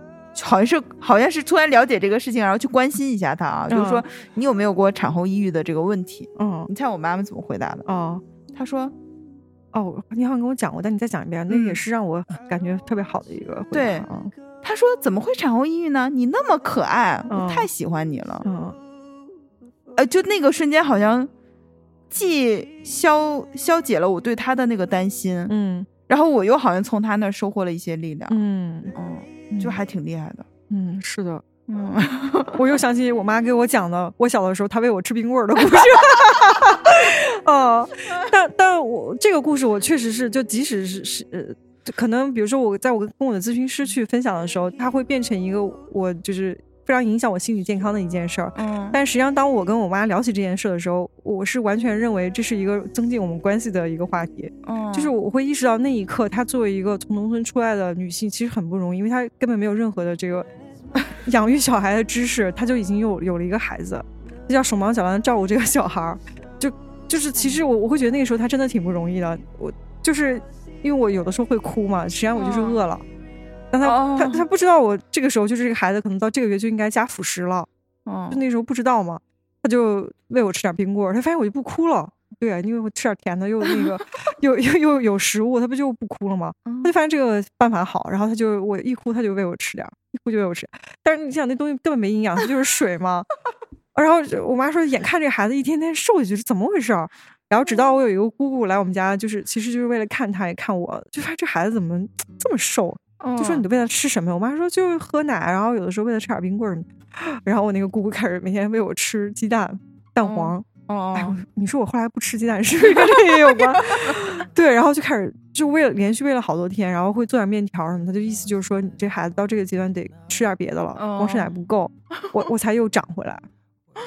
啊！但实际上你在那一刻，你想那个对于一个孩子是多恐怖的一件事儿，就你想象那个小孩，就是我每天都饿着肚子，就是真的是那个你这个生命体就是即将衰竭的一个状态，就是所以我觉得我缺乏安全感，可能从那个那时候病根就落下了啊。对，太不容易了，就是那种最基本那个功能的那个缺失。对，然后我们刚才其实聊了一些啊，嗯，其实我觉得还是案例最有力量嘛。嗯，如果你现在正好是为这些事情困扰的，就跟妈妈的关系什么的，其实你不是一个人。嗯，是的，我也去采访了一些我身边的朋友，关于妈妈的这个，嗯嗯，我们收集了一些故事吧。对，啊，嗯，我来可以。给大家就是分享分享一些啊，比如说我治愈我自己的其中一个特别重要的方式，就是去收集这样的故事，尤其是真实的，就是我会去听别人讲，然后我会发现，就是就当我真的意识到我不是一个人，就是很多人都是经过这个过来的，嗯，而且他们现在就是是有能力，就我看到更多的人是他们有能力活得很好，即便他们曾经受到过这样的待遇，嗯。我我就会觉得我自己也可以，就是我也有那个能量走过我那个身体，就觉得哎，我是可以的。嗯，我问了我一个朋友啊，因为我觉得他是一个特别有意思的人，然后他平时给我讲过那个他父母的一些案例，就特别搞笑。比如说他他爸六点半就要睡觉，我觉得太 什么晚上六点半睡觉吗？对，特别奇怪啊，是有点奇怪了。对对对，那几点起呢？好像是四点吧，就睡时间其实很长的，嗯，对，所以我就想问他，本来我我期待的可能不是那样的故事，但是没想到他给了我一个就是我没有想到的故事，我就说那个，我先问了，我说你在母女关系上有什么问题和感悟吗？他说情绪稳定，及时肯定，不扫兴。我说你是在搞新闻联播，怎么搞这么官方的回答？他就说他。和母亲的关系，呃，问题是挺多的。嗯，他说他高敏自卑，嗯，可能是因为相处模式产生的。然后他现在也有了女儿，啊，他不希望他的问题出在他女儿的身上。嗯，然后他就讲了一个事儿，他说他小的时候有一个同学，嗯，迷之自信，所有人都挺烦他的。但是呢，他有了女儿以后，他就希望自己的女儿是一个那样自信的人。哦，嗯，后来他就跟那个同学聊过，那个同学就说。他做什么事，妈妈都支持，都觉得他特别棒，所以他没有经历过青春期的叛逆。哎，好像也有点问题。刚才你说的，没有没有，那可能就是人家就是比较好吧，就支持给的够嘛。嗯。然后呢，我们这个我这朋友他觉得他的问题，因为我们那天没有深入探讨啊，他就是觉得他妈妈过于强势了，非常非常强势。嗯嗯，就是他的青春期特别的拧巴，一方面又觉得。他妈妈说他的都不对，嗯，然后一方面又觉得我违背了我妈妈的意愿，我非常的愧疚。啊，我觉得还挺典型的一种女儿的想象啊。然后我就问他，我说，呃，因为你肯定是小嘛，嗯。嗯，就是比如说在一个强势关系中，那妈妈肯定是要最开始引导才最重要嘛，嗯，我说那你跟他聊过你的问题吗？嗯，因为你都这么大了嘛，嗯，咱们都快四十的人，嗯，他说没有办法聊。不管你多么心平气和，他都炸。会讲他有多么不容易哦，所以所以就是不聊了。嗯嗯，然后我就，哎，我就我就想说，这可能是一个就是没有办法对话的状态了。嗯嗯，我我我其实跟我妈也是这样，我从来就是我几乎没有跟她聊过我受过什么苦，或者我对她有多不满，没有这么说过。嗯，就是因为我我觉得。就是首先他，他真的不是说故意要这样，嗯。啊，就是那是因因为他，就是他的成长经历导致他可能在只有这种方式，就是徐志胜不是说过，那可能就是他能给你的最好，即便他那么糟糕啊，对，然后我就觉得我现在的方式就是，呃，没有办法去回溯那些东西的时候。就是那现在就就这样吧，就接下来就是我知道我的底线是什么，就是只要你别跨过那个，别伤害到我，我也知道你的边界是什么，我也不想伤害你，然后我们两个相安无事就就可以了。我发现我就是关于想就讲述自己不容易的这个事情，好像普遍存在于我们的妈妈身上。嗯，是的，我妈妈有时候也是这样的。嗯，比如她已经很忙了，嗯，她白天要帮带孩子，给孩子做饭，嗯，她还会打扫卫生，嗯嗯，你要不让他打扫打扫，他他也受不了的那种。那我想的办法就是因为白天我确实要上班，我没有办法，嗯嗯，那我就一开始就是关于呃。比如说，他很难忍受厨房的地面很脏这个事情，过去他都直接趴在地上那么擦。我就说太累了，我给你买个洗地机。嗯，哦，这样白天你就就简单弄弄就行了。嗯，后来他就说这太麻烦了。嗯啊，太麻烦了，就嗯，要说我哪有那么多时间研究这个，很麻烦什么的。后来我的解决办法就是，周末我来干这个活儿。哦啊。我来把这个活儿承担了。嗯，渐渐的他发现了，好像也没有那么难操作啊。他就也他平时他用啊，那还就是我觉得稍微稍微能就就是减轻一点他的劳劳动吧。嗯，虽然当然请个阿姨可能是更便捷的方法。嗯，对，就说到这个怨气的部分，嗯，就是因为我其实比较早就接接受我妈的这些怨气，就是那些当时的怨气主要来自她的其他的这个。别人给他的压迫哈，嗯，然后我我其实很多时候我都能感觉到，之前听过那句话说的特别对，就是中国的父母都在等孩子说一句谢谢，嗯，然后中国的孩子都在等父母对自己说一句对不起。哦，是的，是的，就是他就觉得，就其实你看大家诉求的差别很大嘛。然后现现在我就觉得，其实有的时候你想等那个东西，确实是等不到的。嗯，哦，然后我觉得有的时候父母想要等那个东西，可能也很困难。就是那个所谓的谢谢，因为他们就觉得自己付出的特别多。就那如果不停的说，不停的找到机会就表达呢？表达谢谢，嗯嗯。我觉得如果你是真心的也行，嗯。我觉得很多人可能没办法真心说出那个。因为我发现，对于妈妈表达就是讲述自己不不容易这件事情，嗯，很多女儿都有有很厌烦或者很难接受的这种。这种状态，嗯嗯，哎，说到这儿，我其实有有一个想说的，就是，呃，你会发现有的时候你那个愤怒是什么？就是比如他表达一个事儿啊，就是他自己觉得在这里特别委屈，嗯，然后你听的时候，你就会觉得，那你只要如何如何，你就不会这样了，啊，你想帮他解决这个问题是吗？不不不，就是你你听起来感觉，然后你就会觉得他他可能知道这个解决方案，但他就是不做，哦，他就一直在这里，然后他一直抱怨。我我觉得我的很多的时候的那个不满，其实来自这儿。这个就有点像什么？咱们举个别的例子，比如说你你的闺蜜跟你讲，啊，这个男的怎么这样？我老公怎么怎么这样？然后你就说，那你为什么不如何如何？你怎么不离婚？说你怎么不让他干？他就说啊，没有你想的那么简单。然后怎么怎么，就是你你会发现，好像那个方案就摆在眼前，他就是不尝试，或者他尝试他就说没用。嗯，我觉得他并不是要解决这个，他好像只是要跟你抱怨这个事儿。哦，就是我想说的就是，你妈妈一路走过来哈。就像我一路走过来一样，就是你虽然有的时候你也会跟别人抱怨这个事儿，但是你会发现你自己的问题，你自己永远是有解决之道的。嗯，哪怕那个解决之道没有那么完美，我觉得他也是一样的。嗯，啊，他的那个抱怨可能真的就只是情绪的输出。嗯，我觉得我现在就是明白这一点了，就他这时候就是想说，嗯嗯嗯，啊，你别管他说的是什么，他就是想说，他就是受不了了。这就像一个人吐一样，是无法阻止的，是隐藏不了的，就像咳嗽一样。嗯，你就让他咳完就完了。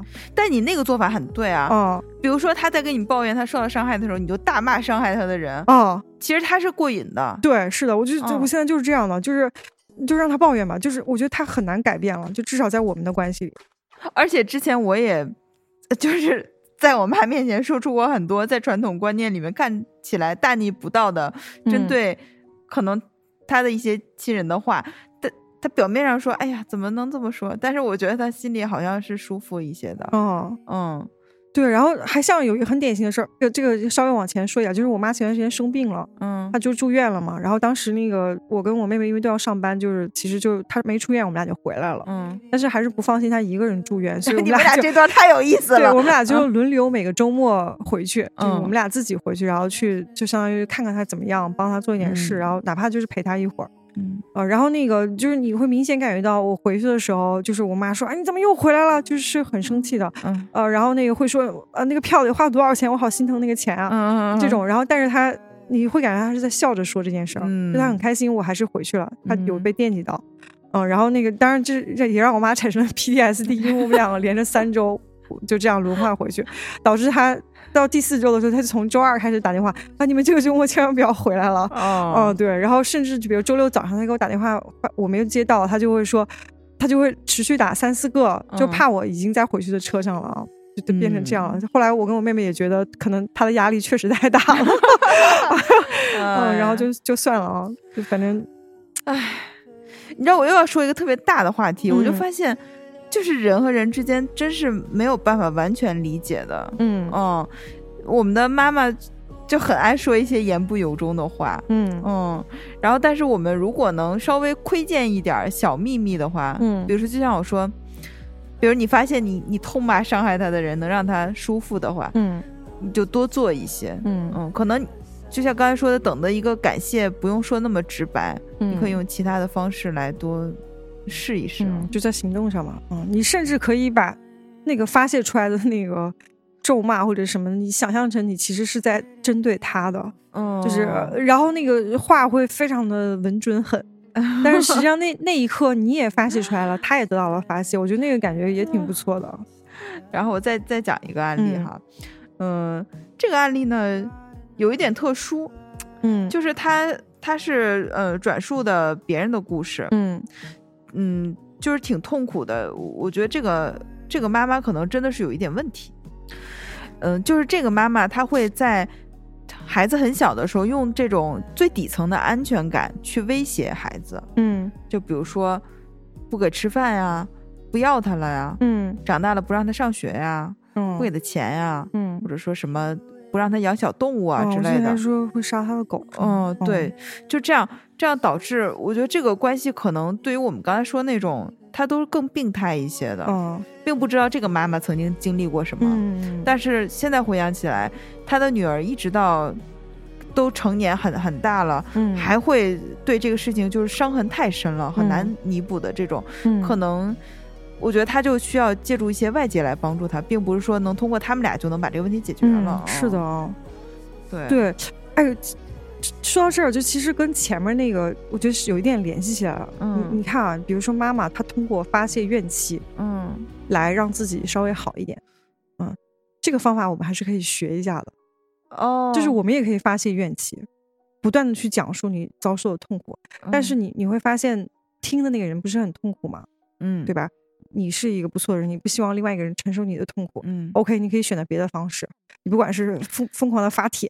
哦，哦，你去找一个咨询师，人家专业给花钱让他听你的痛苦，就是你你会发现，就就是有一些办法，你你换一个角度去讲，就是你就发现他是其实是妈妈教给你的一种，那个就是去稳定自己的一种方式。嗯嗯，你知道从他给我讲的这个案例里，我发现我自己原来曾经有一个偏见，嗯，我在这里也自我剖析一下，嗯，就之前我会遇到一些呃职场上我觉得这个人行为有问题的女同事，嗯。我第一反应就是她妈妈一定有什么问题。哦，嗯，虽然可能真的她妈妈有什么问题，嗯，但是今天我们聊了这么多，我就觉得，如果你仅仅定位到她妈妈有问题，就确实是也太狭隘了。嗯，就。像对我觉得这个处罚不应该落在妈妈是的头上啊。对他其实是比如说妈妈的家庭，甚至是父亲，是很多人共同作用的结果。当然还有社会。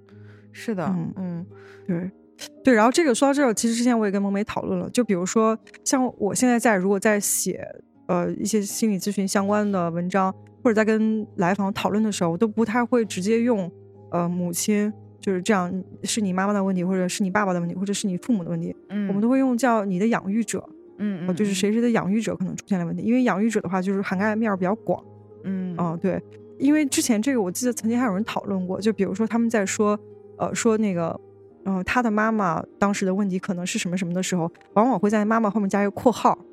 嗯，他就是说，不止不是说具象的这个人的母亲，而是指担任母职的人啊。对，你看，他其实就是，比如说，如果你就是一个爸爸抚养长大的，那你就是爸爸在这时候担任的其实就是妈妈的角色。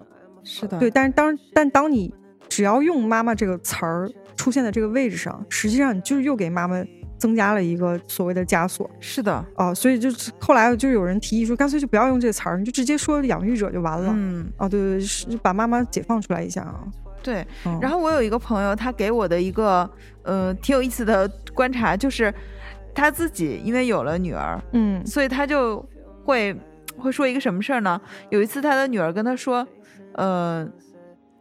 就比如说，他有时候让他女儿特别想做一个事儿，嗯，他不想做，他就会说：“如果你不这样做，我就不跟你这样了啊。”然后他女儿会突然说：“你总是这样威胁我。”哦，哎，然后呢，因为他他女儿大一些了，哦，我这朋友的感觉是很高兴的，哦，他说：“哦，是吗？你觉得这个是威胁吗？”然后他女儿说：“是的。”然后他就立刻会给他女儿道歉，哦，而且跟他说：“就你这样告诉我特别好，就你只要提醒我，我才能知道这样。”对你而言是危险，嗯，我就说太太太好了，这简直就是一个可以拿拿到那个经典范本里面去讨论的例子啊。对，他是想鼓励他女儿不断的说出这个界限，嗯，如果这个界限，比如说这个让女儿感觉不舒服了，他就立刻改改正，嗯，啊，他就说那个千万不要做傲慢的大人，嗯，哦，说的太好了，哦，特别好是吧？嗯，他说其实啊，就是就是大人对于孩子来讲，他那个力量。太大了，嗯嗯，就是你本身对他就是压制性的，嗯，然后你同时又 特别特别特别傲慢，就我觉得这样是不行的。但是他说这种方式，有的大人会更加恼羞成怒。是的，因为那个大人觉得自己受到了挑战，对他的自尊心受到了伤害啊。对，所以我觉得就是这些都是我们成年人，如果你决定说进入到一段关系，嗯，呃，对你的伴侣，或者是你决定成为妈妈、爸爸。这可能都是你要去修炼的，嗯，而且我我就觉得哈，可能是中国人的一个枷锁吧，嗯，就是你成为一个有权威性的大人是一个多了不起的事情吗？你这个就是叫什么？能力越大，责任越大。请大家谨记蜘蛛侠叔叔的话，对你把你的这个责任和就是你分分一些给你的孩子，其实你可能所谓的要装成那样。完美的大人，你的压力没有那么大。嗯，是的，嗯，不需要自己承担所有。对，这就因为之前有一个说法，我自己还挺喜欢，他就说关系嘛，其实是两个人或者多个人就是建立的嘛。嗯，就是咱们就说两个人的关系，他不管是什么样的关系，这两个人都是负有同等责任的。嗯，比如你跟你的孩子建立一种关系，就他也是要对这个关系负责的。嗯，他是要做出一些改变和让步的，所以他要成长什么的。那你肯定也是，只有你们两个都共同做出努力，这个关系才能连，才能更坚韧，才能更持续更久。嗯嗯。但你知道刚才就聊到那个青春期的时候，嗯，我就算了一下，大概我和我儿子的好日子还有九年。你不要这样想，你看刚才那个例子里，就是那个小时候很自信的孩子，他不是一直都跟父母关系很好，就相当于是的，嗯，而且就在热锅里面，我发现有一个男孩，嗯，我就觉得我期待我的儿子将来是那个男孩的角色，他是怎么，他就有点像家庭一个观察者一样，哦，哦，那个当时感觉全家的集中点都在那个大女儿的问题上，因为大女儿有。呃，很多青春期叛逆问题，而且她有自杀的倾向，所以大家非常非常担心她，嗯，就给她找治疗师。一开始让她看了三年的，呃，精神科治疗吧，是多长时间我忘了。然后后来转到这个家庭治疗来的，嗯。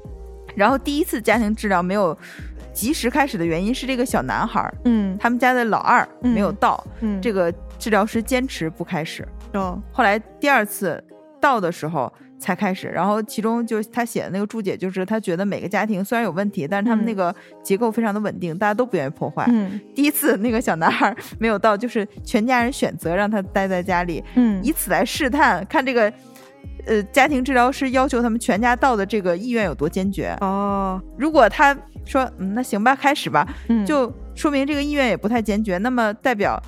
他们解决这个家庭问题可能也没有那么可靠。哦，这块我讲的太好了，嗯 嗯，然后这个小男孩到果然就非常有用啊，非常有意思。那个，你看大家都以为是这个妈妈和女儿在吵，结果那治疗师就问这个男孩，他说：“你觉得你家是怎么样？”他说：“每个人都在吵架。”小孩的眼睛是雪亮的，在这儿就可以用上了啊。对，然后他后来还说那个。嗯，你觉得除了这些问题还有什么问题？他说，嗯，想了想，他说，可能是我外婆的问题。我外婆怎么怎么怎么怎么样？然后他父母都惊呆了，你知道吗？然后就治疗师说，你怎么知道这问题？他说，有一次我听到我爸爸在跟我妈妈抱怨。这个孩子，你看，就是一个听八卦的孩子啊，就很有意思。我就觉得，如果来了家是这样的一个性格，感觉他好像自己也吸化、吸收、消化了很多。孩子并不像是我们想的那么什么也不懂什么的。嗯，对，我觉得这句话很重要，就是孩子什么都懂，对，他会观察啊，他很聪明的。嗯，对，就是所以，所以他说把他当成一个独立的个体，老是老是这么说。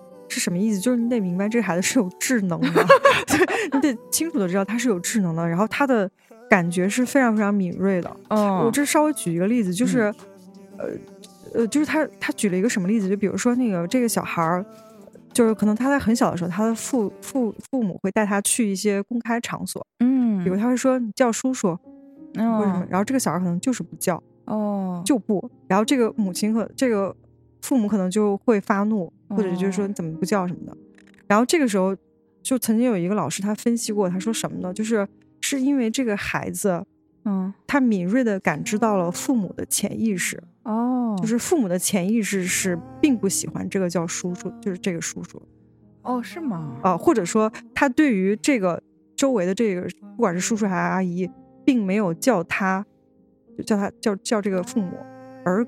感觉到了些许的不愉快哦，然后他把这个就是这个潜意识，实际上就被这个小孩接收到了，所以他通过把父母的那个不满表达到这个人身上，来完成父母心里的那个东西。哦，嗯，然后这个时候很多父母他在表达这个孩子的时候，你怎么不叫人什么？他这个愤怒也未必直接指向的是这个孩子，他表达的也许是他心目当中对于他自己没有被受到重视这件事儿的的那个愤怒，嗯。然后这个时候，他就他就举个例子，他说成熟的家长可能会说什么呢？他可能会说哦，这孩子有点害羞，别介意。哦，你看，就是其实这个事儿就很很快就过去了。是的。他就说，他就举这个例子的时候，他就说，当然就是他说这个孩子感觉到父母潜意识这个事儿是其中一种可能性。嗯。他就说，呃，当然也有，比如说这孩子就是很害羞，这肯定是也是有可能的。那他就是说，有的时候你不用太太去那个，就是当遇到这种事儿的时候，你可能不要苛责他，你要先想想你自己。你是不是心里真的有一点儿？比如说，你可能就是不喜欢这个人，但你还得跟他有场面化的交流。哦，哦，这个我觉得还挺有意思。我发现咱们的大人啊，特别怕丢面子。是的啊，他你其实他所谓的不叫他，对大人有什么损伤呢？就是觉得没面子，好像自己对自己的孩子没有管束力。嗯，他其实你说这。就是你，你放弃这个 权利并不损失什么，我觉得 是的啊，嗯，挺逗的。呃，下一个案例呢，我觉得就有点沉重了。嗯，昨天在跟他聊的时候，我我心里也很心疼。嗯，他的这对母女双方都很心疼。跟我对话，这个是女儿。她说，那个首先小的时候呢，呃，因为他父亲的一些健康问题，嗯，所以家里是靠他妈妈上班养家的。哦，然后他妈妈下班以后呢，还要就是照顾家人、做饭啊什么，就非常非常的累。嗯，后来很早他父亲就去世了嘛。嗯。然后他家里就基本上只能靠他妈妈了嘛，嗯，他就特别特别懂事，就小的时候意识到说他妈妈很辛苦，就有点像你那个感觉，就是他不想让他妈妈操心，嗯，也不敢主动花钱，嗯，就是怕，就是做所有的事情都不想让他妈妈失望，就想做一个那种典范的好女儿的这样的形象。后来呢，他发现自己喜欢女孩，嗯，对他他是同性恋，嗯，他就跟他妈妈出柜了，嗯。这个事情呢，让他妈妈受到很大的打击。嗯，这个打击是，他觉得，嗯，在这个社会环境中，同性恋是很苦的。嗯，然后他就觉得，那个他这一辈子已经很苦了，他不想让自己的女儿也特别特别苦。嗯，然后这个事儿好像就到此为止了。哦，他对待他的女儿和对待他的伴侣都都好像很亲热哈，但是这个女儿的坎儿就过不去了。哦。他就觉得自己没有达成他妈妈期待的那个生活方式，嗯嗯，就好像他妈妈没有过上幸福的生活，他自己也没有这个所谓的大众眼中正常的家庭生活。然后我读到这时候，我就说：“哎呀，我说我太懂了。”我就说，好像我们这一代特别容易对父母有亏欠。我有一次跟东东锵老师在聊天的时候，我就说：“其实我一个人在北京吧。”嗯，我没有结婚，就我没有男朋友这个事儿。嗯，我是觉得对我父父母有愧疚感的。哦，他说怎么会呢？嗯嗯，我说我也说不上，嗯，就是我觉得就像我这个朋友说的，我没有让我父母过上所有人都羡艳的那种生活，就是我的女儿在在北京生活的非常好，工作好，家庭好，嗯。有个孩子，然后大家都和和美美的，就是中国那个画在年画上，就是那种宣传画嘛，就是广告的那种生活，没过上。嗯，好像我有这个责任。嗯嗯，就就这个感觉，一会儿再说啊。嗯，然后就说其实，呃，就这个朋友自从出柜以后，就这个负担就在这儿了。嗯啊，然后那个他咨询的时候也也会跟咨询师说，这是反正这是他的一个心理压力吧。嗯嗯。然后他说，那个有的时候他看到，比如说他的朋友，就比如说他妈妈看到他的朋友或者家人有那种 所谓的正常的男朋友的时候，哎，就好像还挺开心的哈。嗯，他就能感受到，他觉得他妈妈向往家里有这样的一个男孩啊啊，所以这就是这就是他的痛苦。嗯，我觉得其实挺值得一聊的。哦，嗯，就是我们我们。在座的很多人跟我们年龄差不多，或者再大再小的，都会那种表面上我们好像特别特别烦我们的父母，一直唠唠叨叨唠唠叨叨，但其实他们唠叨那些话呢，我们是真的放在心上的。嗯，是的。嗯，所谓我们一直反抗，比如说 那个催婚，催什么 催？我这些男的我都看不上，或者我一个人过得很好，什么你不懂。但其实这个这个东西在我们心里的，嗯，是的，一旦没有达成这所谓的好像是父母的愿望一样，会很难受，很难受。嗯嗯，对，就是我觉得愧疚感可能是可能是比较典型的，很很多女孩会有的感觉啊，就是觉得愧对，嗯，我觉得那个我们之前学的时候就有一种叫共生关系，就是好像你跟你的。母亲没有分化，嗯，就是你们就是那种一荣俱荣、一损俱损的那个感觉，呃，是的，嗯，对，就是好像你要承担她的荣辱，嗯，哦，对，所以就是如果他认为是光荣的事情，你没有达成，好像就是对他的一种伤害，嗯，是的，嗯，就是那个感觉很强烈。那你说，我们上一代的故事也就是这样了，而且这个愧疚感。反正我这边已经过去了，因为我这些 所谓的事情都完成了嘛。嗯嗯。但是如果比如说现在还在愧疚感中，你有什么建议吗？嗯。我我我个人还是觉得，就像我刚刚说那种共生的关系，就是我我觉得，如果你真的意识到你你其实有点这种，就是比如说你觉得你的很多决定都是哦，如果我不这样做，我妈就会或者我父母就会如何如何的时候，你很可能就是陷入到这种跟他绑定在一起的这种关系里了。嗯。我会觉得你首先得明白，他们和你是是两个人，嗯嗯，就是你的人生也不是为了满足他们的期待才诞生的，哦，是的，哦，你你都活你都活到现在了，你是一定有你自己的路要走，所以你就可以去衡量一下，就是你的这个愧疚里面，这个愧疚感到底有多大，嗯，或者他的这个要求到底有没有你自己心里的一部分。嗯，比如说有的人哈，他就是他也很向往婚姻，嗯，真的有这样的人，就是我很爱这个男，我就是要跟他在一起结婚，我也想要有自己的家庭，我好爱孩子，我就想要有一个孩子。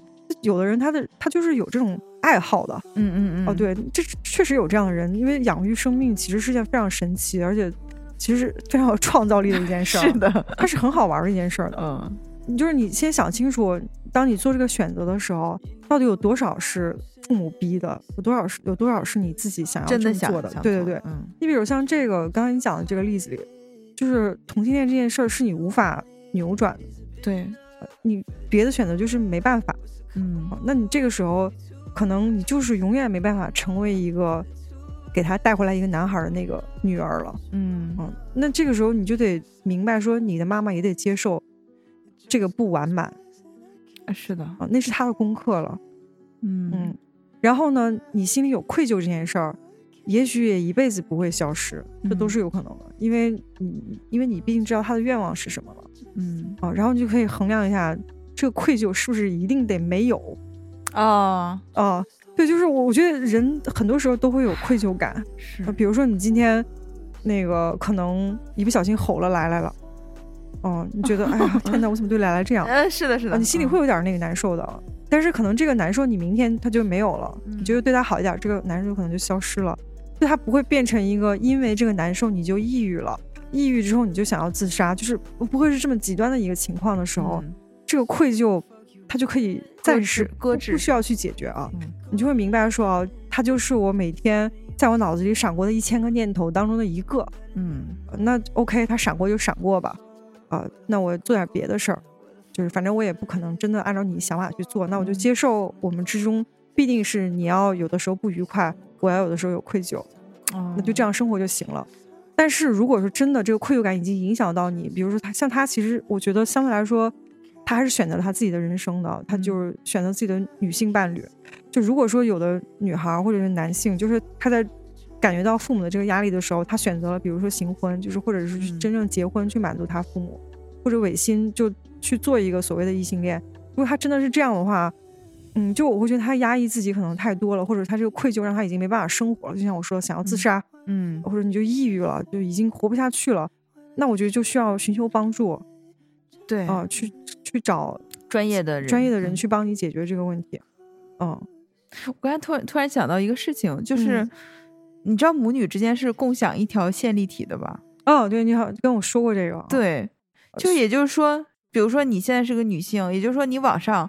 你们家要保证每一代都有女性，你们家这个线粒体是代代相传的，所以你刚才说那个共生关系，可能它也有生理的，就没有办法，你可能就因为你们就是这样的一个存在，嗯，这个时候你就要通过自己的生活，嗯，学习经验，让自己就是都明白，我们都是独立的个体，嗯，都有自己要做的功课，就像你刚才说的那个，对，而且我觉得就是。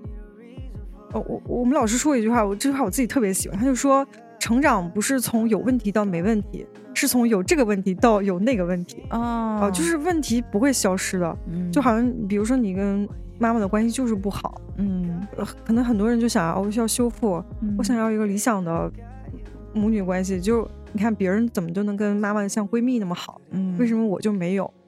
有的时候还是得接受，说可能有一些关系，就是你努力他也没有，嗯，他他就是已经是这样了，而且他以后可能永远都是这样了。这种时候你就是可能不那么咬紧，不那么固执，说我就想让他变成那样啊，是的，或者就是总有一种凭什么我没有，你就会发现你自己特别痛苦。是的，反而你如果接受说，哦，那真是不好意思，我就只有这个一米六二了，我就是永远当不了模特了。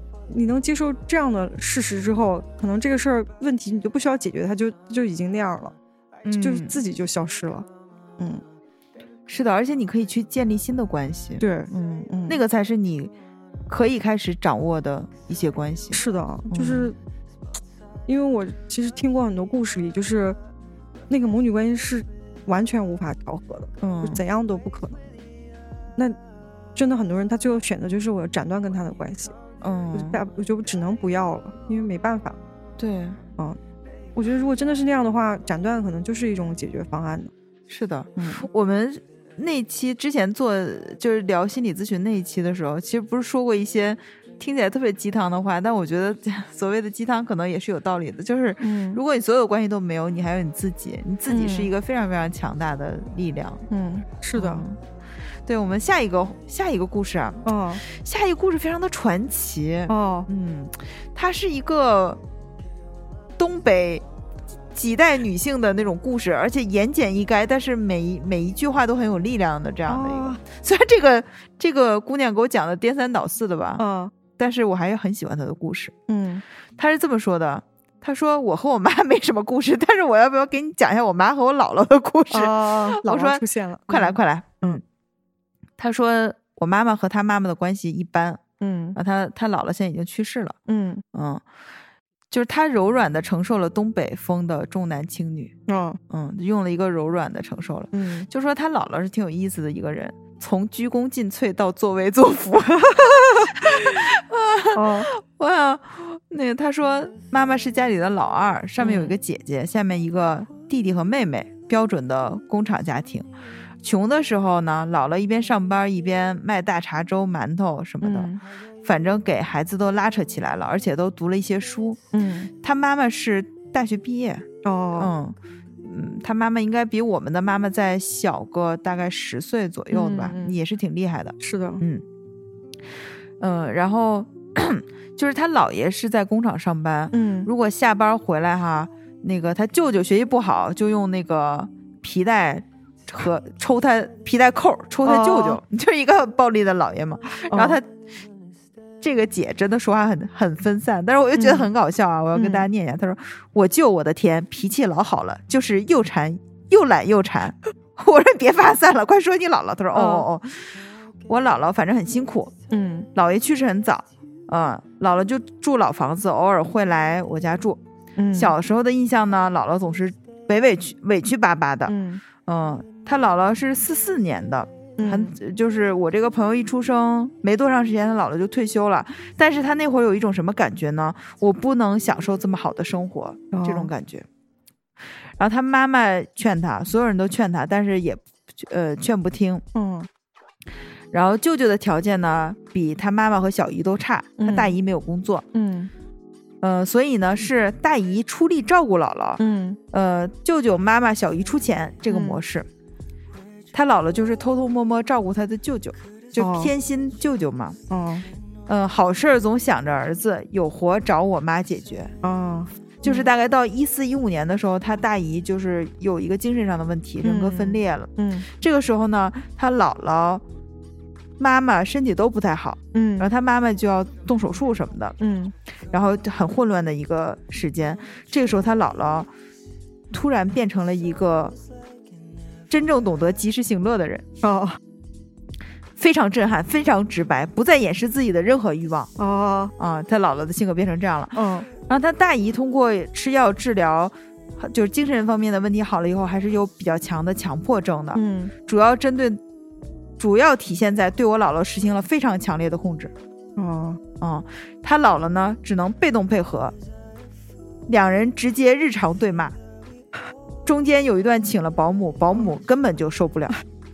嗯，他有一个三舅姥来住过一一阵儿，说劝劝他姥，也根本劝不住一点，崩溃返京，返回了天津。嗯，就是他姥姥，就是非常直白的部分，也包含偏心舅舅的部分。就现在过去偷偷摸摸，现在不假掩饰，非常直白。他妈妈和他姥姥也狂吵大哭。委屈，但是已经没有人能控制我姥了，我妈也不真不能就不能真不管她，嗯，就是会跟小姨就这样姐妹互相倾诉一下什么的，然后她反正她就她自己的表述也很混乱，我估计在她心里这也是一段很难理清的关系嘛，嗯，然后她姥姥走的时候是一个什么样的情况呢？她说：“我说一说我姥走的时候吧，那天我妈去我老家住，嗯，晚上我妈起夜，我妈。”我老问我妈：“我能吃一芽香瓜吗？”嗯，我妈说：“大半夜的吃啥香瓜呀？明天上午给你加餐吧。”嗯，第二天早上我姥就走了。嗯，就这样的一个故事。嗯，我就沉默了，是吧？最后这这一段，最后这一段真的都像小说，就是文学性好强啊，像小说的结尾一样。嗯嗯。嗯，但但是有一件事特别有意思，就是这一芽香瓜啊，嗯，太东北了，就是这一芽这个 这个这个这个量词啊，我觉得好多年没听过了。是的，嗯，我觉得重男轻女是很多家庭的一个这呃最最根源的一个矛盾。嗯，是的，就是你看妈妈成为那个不太讨人喜欢的妈妈，有很大程度上都是因为她原生家庭里有这种重男轻女的问题。对要么就是需要，呃，耗费很大的精力去照顾他的弟弟，嗯，要么就是父母的偏心，让他没有办法得到他自己想最基本的生存资料，嗯，就觉得他必须得去争取，或者他表现出来那个样子就是很凶悍，然后有的时候是很刻薄的。对，而且我发现还有一个很难，真的很难解决的问题，就是重男轻女家庭出来的女性，嗯，将来也会成为另一个重男轻女的 姥姥或者是。奶奶，哦，就是反正如果你要是没有自觉，就是我那个自觉是自己意识到这个问题，就是其实还是稍微，嗯，会有点那个。对，哪怕他就是表面表现出来的是，就他一定会，呃，不像过去的那种完全不管女儿或者什么，他会对他的女儿很好的。嗯。但他会有一些语，就是语言，就像你之前跟我说那些，对，还是闺女好，嗯，什么什么的。对，还有生女儿也不错，啊，就这个“也”字。嗯，就是让人觉得很微妙啊。其实是一些，呃，很微歧视的那个感觉，就是微小的歧视感，就觉得也很奇怪。然后再要么就是还有会说，比如听听说别人家生了女儿，就说啊生了儿子，就说哎你看那个是真厉害呀，生俩 俩大儿子，就这样。就是这个厉害的点也是有点厉害的。我记得有一次我们一个同事他在审一个重男轻女的稿子的时候，气得够呛，然后拍案而起说：“我将来一定要生个儿子。”啊！太牛了！哦，他就觉得女的太受太苦了，是吗？还是怎么？我没有跟他探讨过这个话题，我觉得好蠢啊！哎呀，啊，太搞笑了！嗯，对，这让我想起之前我看过一个纪录片，那纪录片叫《姐姐》。嗯，他当时是那个，我知道那个，对，双胞胎，嗯，最后父母选择让那个女儿当了姐姐，是那个吗？哦，好，好像是。然后，但实际上他对那个弟弟特，就是他特别宠爱弟弟，然后老是山东那个家庭，对吧？就当时他这样的一个纪录片组，本来是去。要拍那个一个警察，对对对，他本来要拍他的，就是有点那种拍他的事迹什么。但他到家庭到这个家里之后，发现他们这个家庭对待两个孩子的方式特别有意思。嗯，他就开始主要拍这个女孩，就这个姐姐的境遇。对我刚才说的那个是怎么回事呢？其实他是一对龙凤胎。哦，然后当时在生之前，因为他那个龙凤胎不可能让他自然生产嘛，就选择剖哪个孩子先出来，父母之间商量好了，让女儿先出来，成为姐姐照顾弟弟。啊啊！所以这个纪录片叫《姐姐》啊。然后这里面有很多，呃，妈妈搂着儿子在那嘻嘻哈哈，女儿站在旁边。然后有的时候妈妈说说女儿，然后那个女儿就很委屈，然后显得脾气很不好。然后他们就会说：“你为什么跟你弟弟一般见识啊？你姐姐为什么不让着弟弟啊？”嗯。我记得，我觉得这个女孩已经非常会表达了。她甚至会说：“你们总是，呃，跟我弟弟好，或者总是针对我什么的。”我觉得她已经说出来一些东西了。是的。哦，但是他们就会说。啊，你脾气不好什么什么的，你这样脾气，妈妈怎么会跟你喜欢什么？妈妈没有不喜欢你，反正就说的非常的是的那样的。嗯，看的真的是血压飙升。对，那真是血压飙升。而且他那个那个纪录片播出之后，其实这对父母受到很多非议的，就是他们都觉得这个妈妈是有点过分的。然后后来据说是他们俩一开始意识不到，他们不觉得自己重男轻女嘛。然后后来他们可能就是不知道被说的多了，还是就是影响的问题，他就最后好像确实是有一些改变的。嗯，说现在两个孩子都很优秀啊，都出国留学什么之类的。对，嗯嗯对。然后说到这儿，我就觉得，就有的时候，就是包括其实现在很多父母也都会觉得，哎，我是一个有知识的青年人，我不再会重男轻女了。但当他真的面对两个孩子的时候，就是不一样性别的小孩，他确实有的时候他自己都没有意识到，他可能一碗水没有端平这样啊，嗯，所以还是挺那个的。我觉得只要有两个孩子，嗯，父母想做到绝对的平均就是不可能的，嗯嗯嗯，只能尽量的，就是你首先你得意识到这个问题，这是个问题。比如说我有两个孩子，嗯。我该怎么对待这两个孩子？我要尽量的公平。嗯，那你有了这个意识，我觉得后面的事情会稍微顺畅一点。嗯，而不是说你完全没有想到，说我有两个孩子，哪怕他们是同性别的，嗯，我可能会有区别对待的这个问题。是的，那你就一定会区别对待，因为人就是这样的。是的，是的。这两个孩子不可能是完完全全一模一样的两个人，那你就总总有孩子会讨人喜欢一点，总有孩子就是。皮一点，皮一点，那你就会倾向那个讨人喜欢的孩子，或者你会倾向那个小的，或者偏爱那个大，都有可能。嗯嗯，之前是钱钟书不就说嘛，他就不要第二个孩子，就是因为如果生那个孩子比第一个孩子好，他就会偏爱第二个孩子，对第一个孩子不公平。嗯，虽然这个说起来也很奇怪，但是就他有这个意识的。嗯，是的，是的。对，然后说到这儿，就是有非常多的那个，呃，就是网上的讨论，就是关于两个孩子。他们如果没有办法平均分配资源，嗯，就两个人会打架。那个我记得还是个问题，就是说为什么双胞胎总是穿的一模一样？这是出于什么样的目的考虑？然后有的人就是说，那个你你根本不知道，如果给他们买不一样的东西，家里会产生什么样的后果？就是他就是要对等的。哦然后底下好多人留言，有一些特别有意思，就比如说那个。呃，说那个双胞胎兄弟，嗯，可能甚至不是双胞胎，就是兄弟俩。那个哥哥不小心摔倒，跌进了草丛里，弟弟转身就要冲进去，不能允许哥哥去过的地方 自己没去过。对，然后比如说那个就是两个孩子家庭，就是如果这个爸爸开门进来，嗯，其中一个孩子不是奔上去抱着他吗？另外一个不就没抱住吗？就不能允许这个事情发生，他就会哭，然后这个爸爸必须出门再重进一次。哦，重新开门进来，然后让第二个小小的去抱住他，去迎接爸爸回来的这样。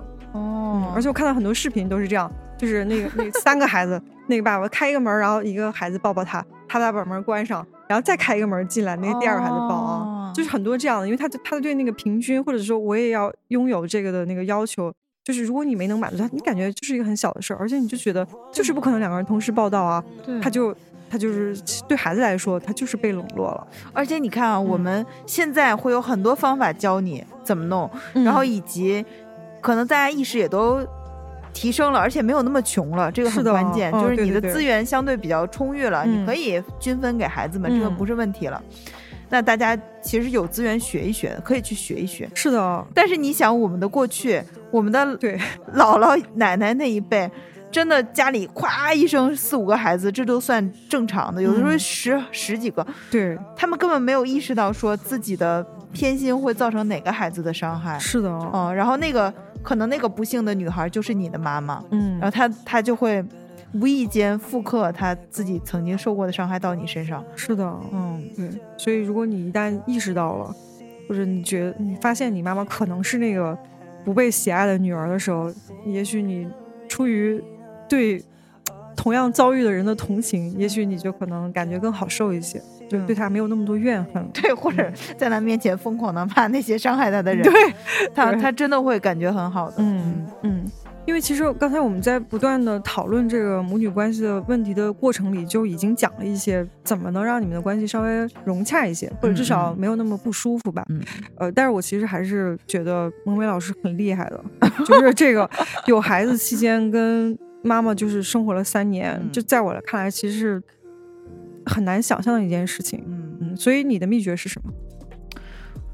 怎么怎么搞？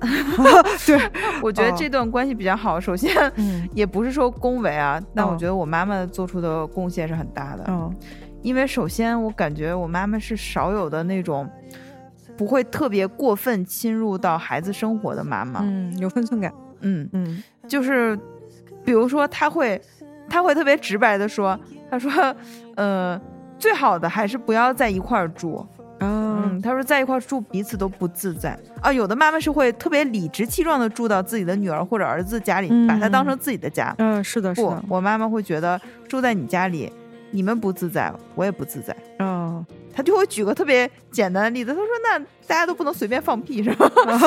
非常实在的一个事儿，对吧？他说那个。”比如说我在的时候他就无所谓，那我的伴侣在的时候那肯定是不好意思的嘛啊，这是一个。然后第二，我发现我妈妈是一个执行力非常强的人。嗯，为什么？为什么她就你刚才说带孩子还能保持这么融洽的关系？哦，就好多老人不光是婆婆和媳妇容易出问题，母女之间在带孩子上的观念分歧很容易出问题。哦，我发现我妈妈在这方面就是全然信任我。哦，我给她的理念理念。他就照用，然后我给他的时间表，他就严格执行。哦，我这小的时候给孩子制定的喂奶、睡觉的那个时间表，嗯，他前后不会超过五分钟。哦，非常的严格。哇塞，这就是一个好的项目经理和一个好员工之间的关系啊！就这点，我觉得，因为有这样的前提，我们之间从简单的母女关系还有合作的关系，就这个关系比较融洽的啊。然后呢？到我这边，我觉得我做的比较好的问题是，我已经意识到，就是我妈妈有的时候她说那个话呢，并不是说她真的发怒，嗯，或者什么，或者她对我不满，嗯，她可能说话的那个语气很难调整，嗯，到这个时候，那我就有八字真言，嗯，就是装聋作哑，忍气最盛。这个装聋作哑，不是说就像我们刚才说的。某一类典型爸爸那样，比如说对妈妈的痛苦，嗯，视而不见那种，不是那种，嗯，是比如说你你听了这个话，你觉得，哎，嗯，就他就可能就是发泄一下，嗯，或者他是什么，这种时候呢，你就不要跟他分辨，哦，就如果这个事儿他说完就完了，嗯，然后你想想，好像不跟他分辨，这事儿不会产生什么实质性变化，比如说影响家庭什么的那种事儿，就是不是原则性的那种问题，是吧？对。你就停止，嗯，就不说话，嗯，他可能说两句，也就忘了，啊，也不继续了，嗯，是这种 装聋作哑。但如果你就说我没有啊，完了，这个话题就会变得有点复杂。嗯嗯，一旦话题复杂了，就像我们刚才说的，可能一开始真的是有一个小事儿，嗯后来就会变成演变成态度的问题，嗯再演变成就变成谁也说不清什么问题，但是大家一团怒气。嗯，是的，嗯，嗯。就人类吵架好像经常都是这个模式，对，对，就是吵到最后都是那个情绪受挫之后的那个愤怒的发泄了，已经不是脱离原来本身那个事情了。对，嗯所以我就会观察，比如说他真的是有需求，嗯那就去解决这些问题。如果只是说发泄一下，那就算了。嗯，有的时候明显我回家的时候感觉，哎，怎么说话今天就感觉有点奇怪啊，嗯假象太棒的，嗯那我就会问我说你今天。我现在会甚至是一个主动的询问，嗯每天回家我就说来了，今天乖不乖呀？你今天辛不辛苦啊？哦啊，然后他有的时候心情好的时候他就说不辛苦，然后哦他有时候就说辛苦，什么时候不辛苦？哦，你看，你如果第二种的话，你要跟他较劲，你好像一下就不高兴了，是不是？对对好像他有怨气。对然后那，我就我现在的处理阴阳怪气什么呀？啊，那种 哦我现在处理办法就是说，那个就过去捏捏他，嗯，他说：“哎，行了行了，不要捏了，我要走了，我要下班了。”这个事儿就过去了。哦，嗯，这就是还有还有，我还总结出六字的真言，哎呦我妈呀，怎么都口号似的？就是管住嘴，迈开腿，怎么回事？也要管住自己，说一些没有意义的发泄情绪的话。哦，言语太容易伤人了。嗯，是的，哪怕就是最亲密的人，你会发现为什么我们老是伤害最亲密的人？因为我们对最亲密的人说话是不设防的。嗯是，但是你这个不设防，真的很容易伤害到人。嗯嗯，我就想到说，如果你把妈妈当成你的领导，嗯然后有的时候当成你的伴侣，就是你的情人、嗯男女朋友，嗯你想想怎么能让他们开心的话说一说，嗯偶尔来一来，我觉得是可以的。啊嗯，不是因为她是你妈妈，你就可以对她肆无忌惮发泄。那妈妈也是一个 肉肉身，嗯，对她也会受到伤害。这是我的我的一些感触。嗯，嗯，那迈开腿呢？没说完呢。多干活啊！哦，嗯，太逗了。对，嗯嗯，就是，嗯，我发现有有的家庭啊，确实。就是我，我觉得我做的也还是不够啊，虽然嗯先检讨一下啊，嗯嗯，但是如果我我有能力，我就是尽量，比如说多带孩子，嗯然后或者是那个，比如说跟我的老公就是周末承担带孩子出去玩的这个情况，然后或嗯。者我老公承担做饭的情况，就是总之你你你让父母的那个感受是呃好的，嗯。不是说你把他无限的当劳力的，嗯。嗯，就就是他帮你带孩子这个事儿不是应该的，啊，你应该对他时时刻刻表示感恩的心，啊嗯，因为确实，嗯，如果你如果他不帮你，你就要么就是得花钱，嗯嗯，要不你就只能牺牲自己想做的事情。嗯其实他是为你做出很大牺牲的。嗯嗯，我们不说那些什么孝顺那些特别古老的话啊，嗯，但我觉得，就是一个母亲得对孩子有多深的爱，她才能牺牲自己自由的晚年时光，来去帮他带孩子，帮他整理这个家。嗯嗯，我觉得这是很深的爱。那我们其实也真的也做不了太多的事情。那么在头三年，可能妈妈最累的时候，嗯就是多一些感谢。我还有一个感受，就是帮他实现一些你觉得不合理的事情。哦，举个例子呢？比如说他这次那个要去北海过年哈，我觉得嗯他是想做的，嗯但是可能回家过年就是春运这个赶春运这个时间不是特别合适。嗯其实我之前帮他想过很多方案，比如嗯说那个晚点去，嗯啊、然后我可以晚点请假或什么之类的，反正嗯帮或者早点回去，反正之类的啊。嗯后来发现，啊，我一开始给他想的方案就是晚点回去，哦这时候票就好买一些。嗯后来又发现，我觉得不对，他的愿望根本不是说要回去，嗯而是在大年三十那天在那儿陪着我姥姥过年。哦那就那就排除万难帮他实现这个愿望嘛。嗯排除了以后，我妈妈要把这钱给我哦啊，路费，嗯 昨天给我打钱，我就说。我就说这怎么能收你的钱？我说为什么给这么多？他他说那个路费他们也嗯有钱，然后他们工资留着干啥呢？反正就是给我们这钱，说的也特别实在。嗯那我说的我就说我说不不要了，我说嗯那个真爸爸妈妈过来帮我们带孩子真的非常的辛苦，嗯嗯，我说我们也平时也没有什么时间给你嗯买什么大件儿什么的，这点钱我们嗯当然不能收。嗯嗯嗯你看我也没有说那种特别特别生硬的感谢 什么之类的，嗯，但是我觉得你说这话吧，嗯，家长会会感受的，嗯嗯，而且我们中国人不就是不会表达不会表达吗？多表达，点到为止就可以了。嗯，反正他们都都懂，都觉得嗯可以可以，然后他会觉得哎呀真懂事儿。嗯，这挺好，这挺好。对，反正就是一些小事上嘛。嗯，对，哎，真是不错呀。但是过程中肯定不会是那么顺利的，就哪有哪有那么完美的关系呢？是的，其实说到这儿，我就想替你补充一下，因为我跟萌美平常的关系是很近的。嗯，她经常会有很。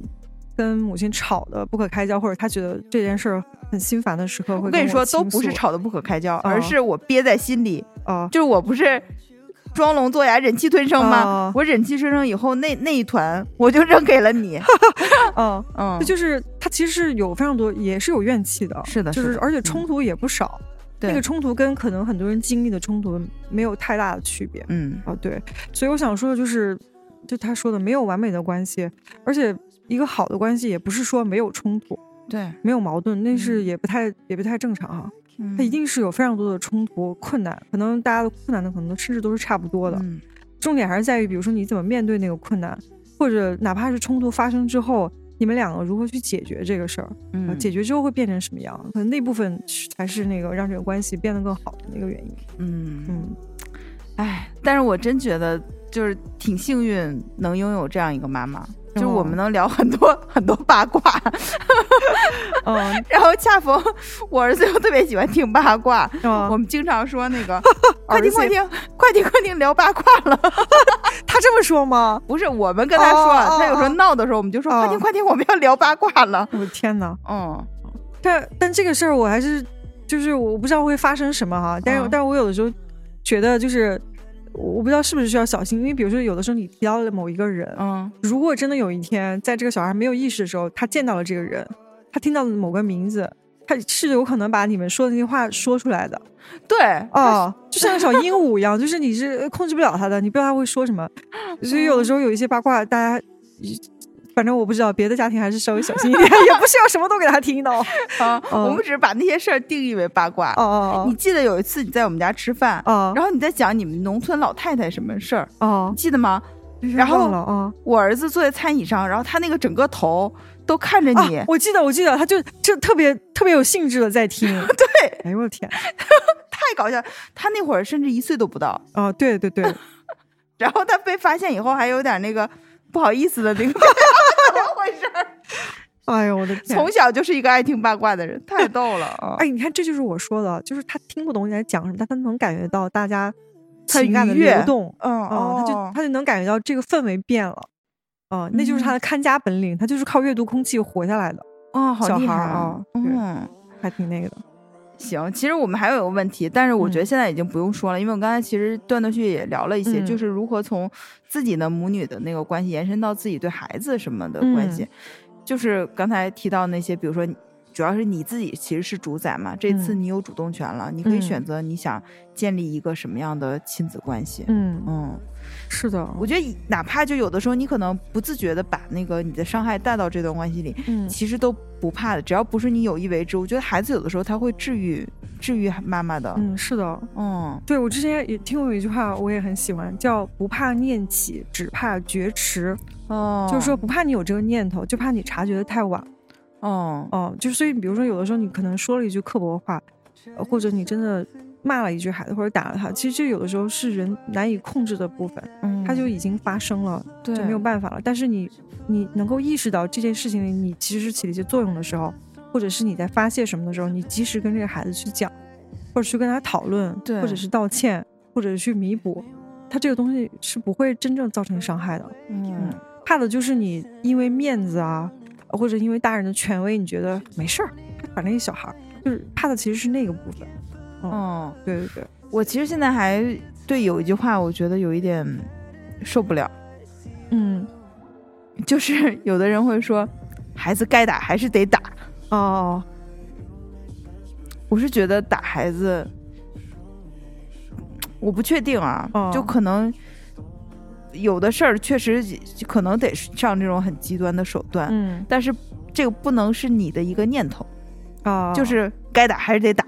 你只要有这个念头在心里，你就是 会不断的寻衅滋事的去打他。啊，嗯，嗯，对我我觉得，我觉得有两种情况，你是可以狠狠的管管教的。嗯，就当然管教的方式肯定是要以这个孩子就能承受的了解，是以他能承受并能听懂。一个是礼貌，一个是安全。对，就如果他真是就是疯狂摸电门啊，是 拿菜刀啊这种，就是他很危险，会玩火。这种是需要真的管教的，因为他他自己是意识不到哪些东西是安全，哪些东西是危险的，这是需要极力管教的。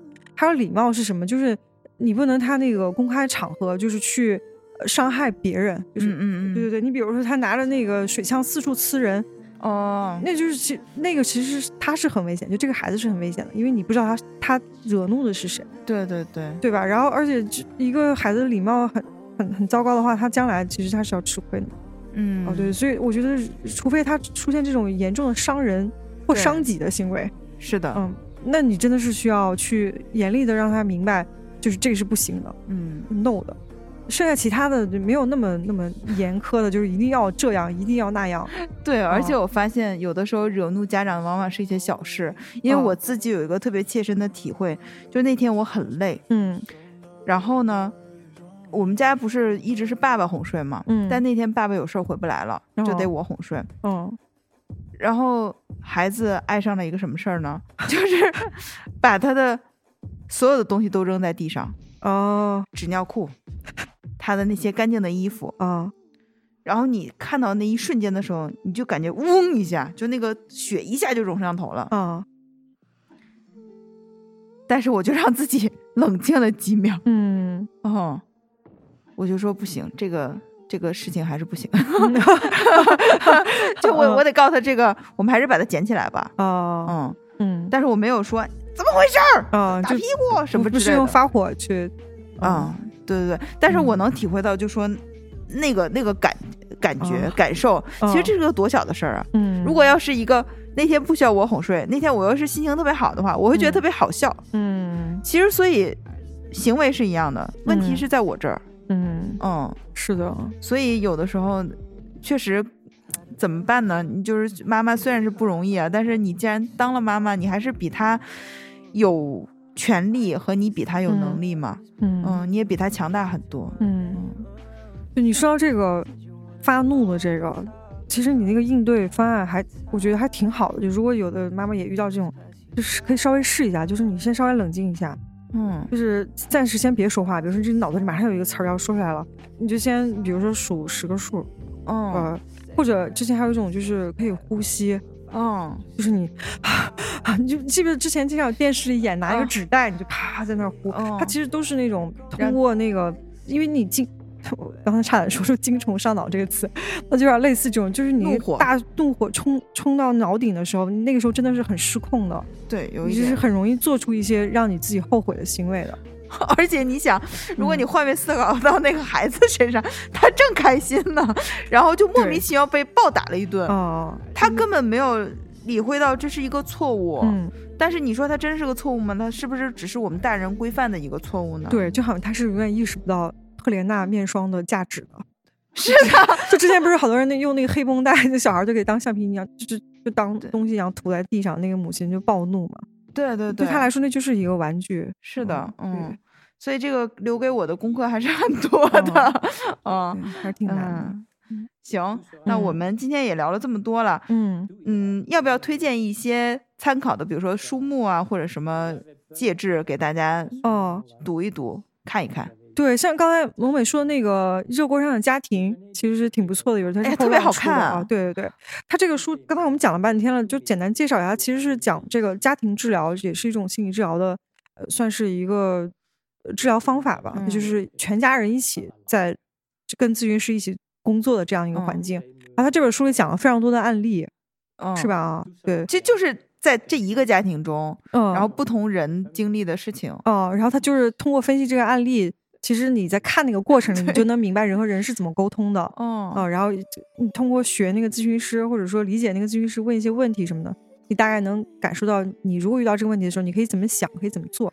而且很好看，就是他在家里的那个人每个人的性格，嗯，然后他行文的那个方式，他偶尔会介绍一些在就是家庭治疗他这个呃方法论以及他理论的这个事情，但是大部分都是他们家的故事啊，对，就像看个故事一样，是的，是的，有点像是有点像个文字剧本那种感觉，而且真的也有帮助理解你家里的每个人他的局面，他的状况，嗯，比如说他的他。这个故事里的丈夫，他可能是想干点什么，但结果最后干得一团糟啊啊！就是也有这样的人啊，也挺。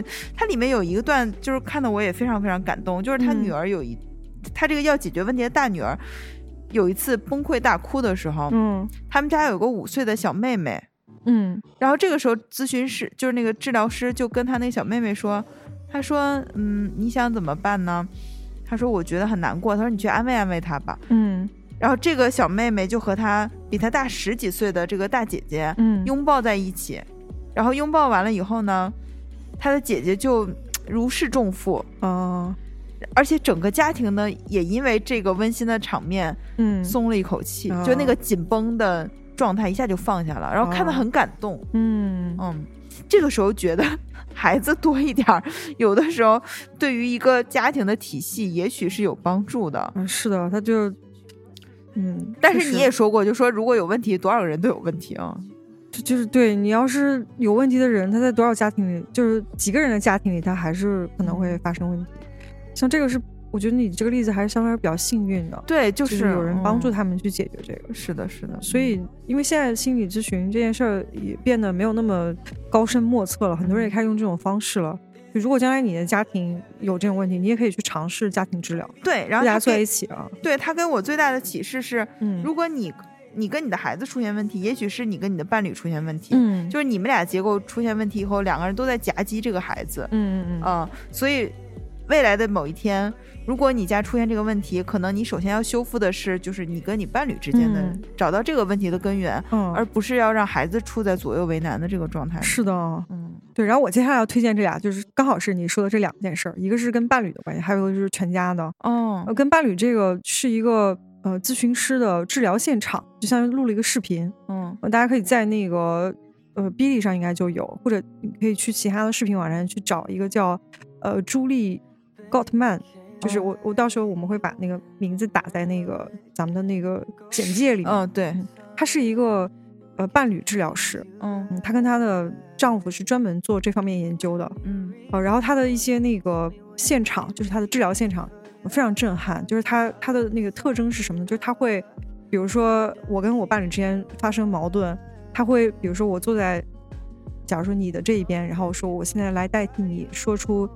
你想说的话哦，然后她就会用一种，呃，完完全全的是成能够把你的困惑、焦虑，把你的那个痛苦的心情，包括你对伴侣的期待，用另外一种更能让人接受的方式说出来。哦，做你的嘴替，对，就是帮助你去理解你，就是帮助对方去理解你在想什么，然后再换到那个人的位置去表达他想说的。好厉害，嗯，然后他通过这个方式，就是让这两人的关系。就他们能真正意识到彼此到底在想什么，就像你说的啊，是这种建立沟通的桥梁。对对对啊，非常厉害的一个人。嗯，然后另外一个是推荐咨询师叫萨提亚，嗯，那很多人也知道她是个家庭治疗师，是一位呃很了不起的中年女性，看起来就很温和。哦，然后她也会就是也是在哔哔哩上去搜萨提亚这个名字，就能搜到她的一些视频。嗯，就是其中有一些是治疗现场的，嗯，还有一些是。他在去讲为什么人和人的沟通那么困难，哦，我们要怎么沟通才能变得更好？哦，怎么去讲自己的需求到底是什么？嗯，是的，我觉得这个就是你看着的时候就本身就挺解压的。嗯，哦，嗯，大概就这两个。好啊，嗯嗯，到这里我们也非常感谢跟我们分享故事的这些朋友，因为这些。经历都是很私密的，嗯，而且说出来的过程也是有很大勇气的。是的，我之前也问过，嗯，比如说我问了很多朋友，也有人说，嗯，可能这个事情太痛苦了，我现在还没有办法讲述。嗯嗯，就希望，嗯，大家都能怎么说呢？就是在在往后的日子里吧，把这些事情交给时间，让时间慢慢的去修复，嗯，一些伤痕吧。嗯，对，如果你修复不了，你就斩断。嗯嗯。对对，这个说的特别好，就是其实有的时候你们关系出了问题，你心里稍微想一下，就对方是不是真的是一个坏人？嗯嗯，如果他真的就是对你很坏，咱们就说，比如说殴打呀、贬损，嗯，甚至就是抛弃，就恶性的抛弃，嗯，你这个时候我就想对这样的人说，你把这个关系斩断是完全可以的，是合理的，是非常正当的。嗯，对，你就让这个人从此从这世上消，从你的世界里消失就行了。嗯，你怎么快快乐就怎么来，嗯，别有太多心理负担。对，啊对。然后如果你觉得就是哎，我还是想要这个人，或者你觉得这个人还是爱我的，嗯嗯，你想想一些方方法去跟他真的是沟通，或者想想怎么能变好，那你也可以去，比如说求助心理咨询师，嗯啊对，或者是去自己去学一些东西，去想想怎么去沟通，嗯，做一些尝试。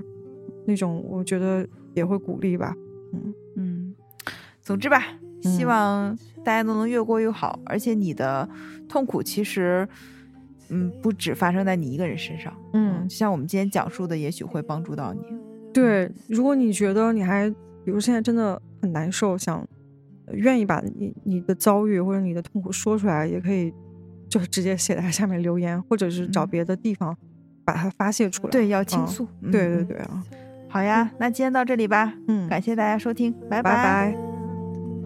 You're the only one who understands.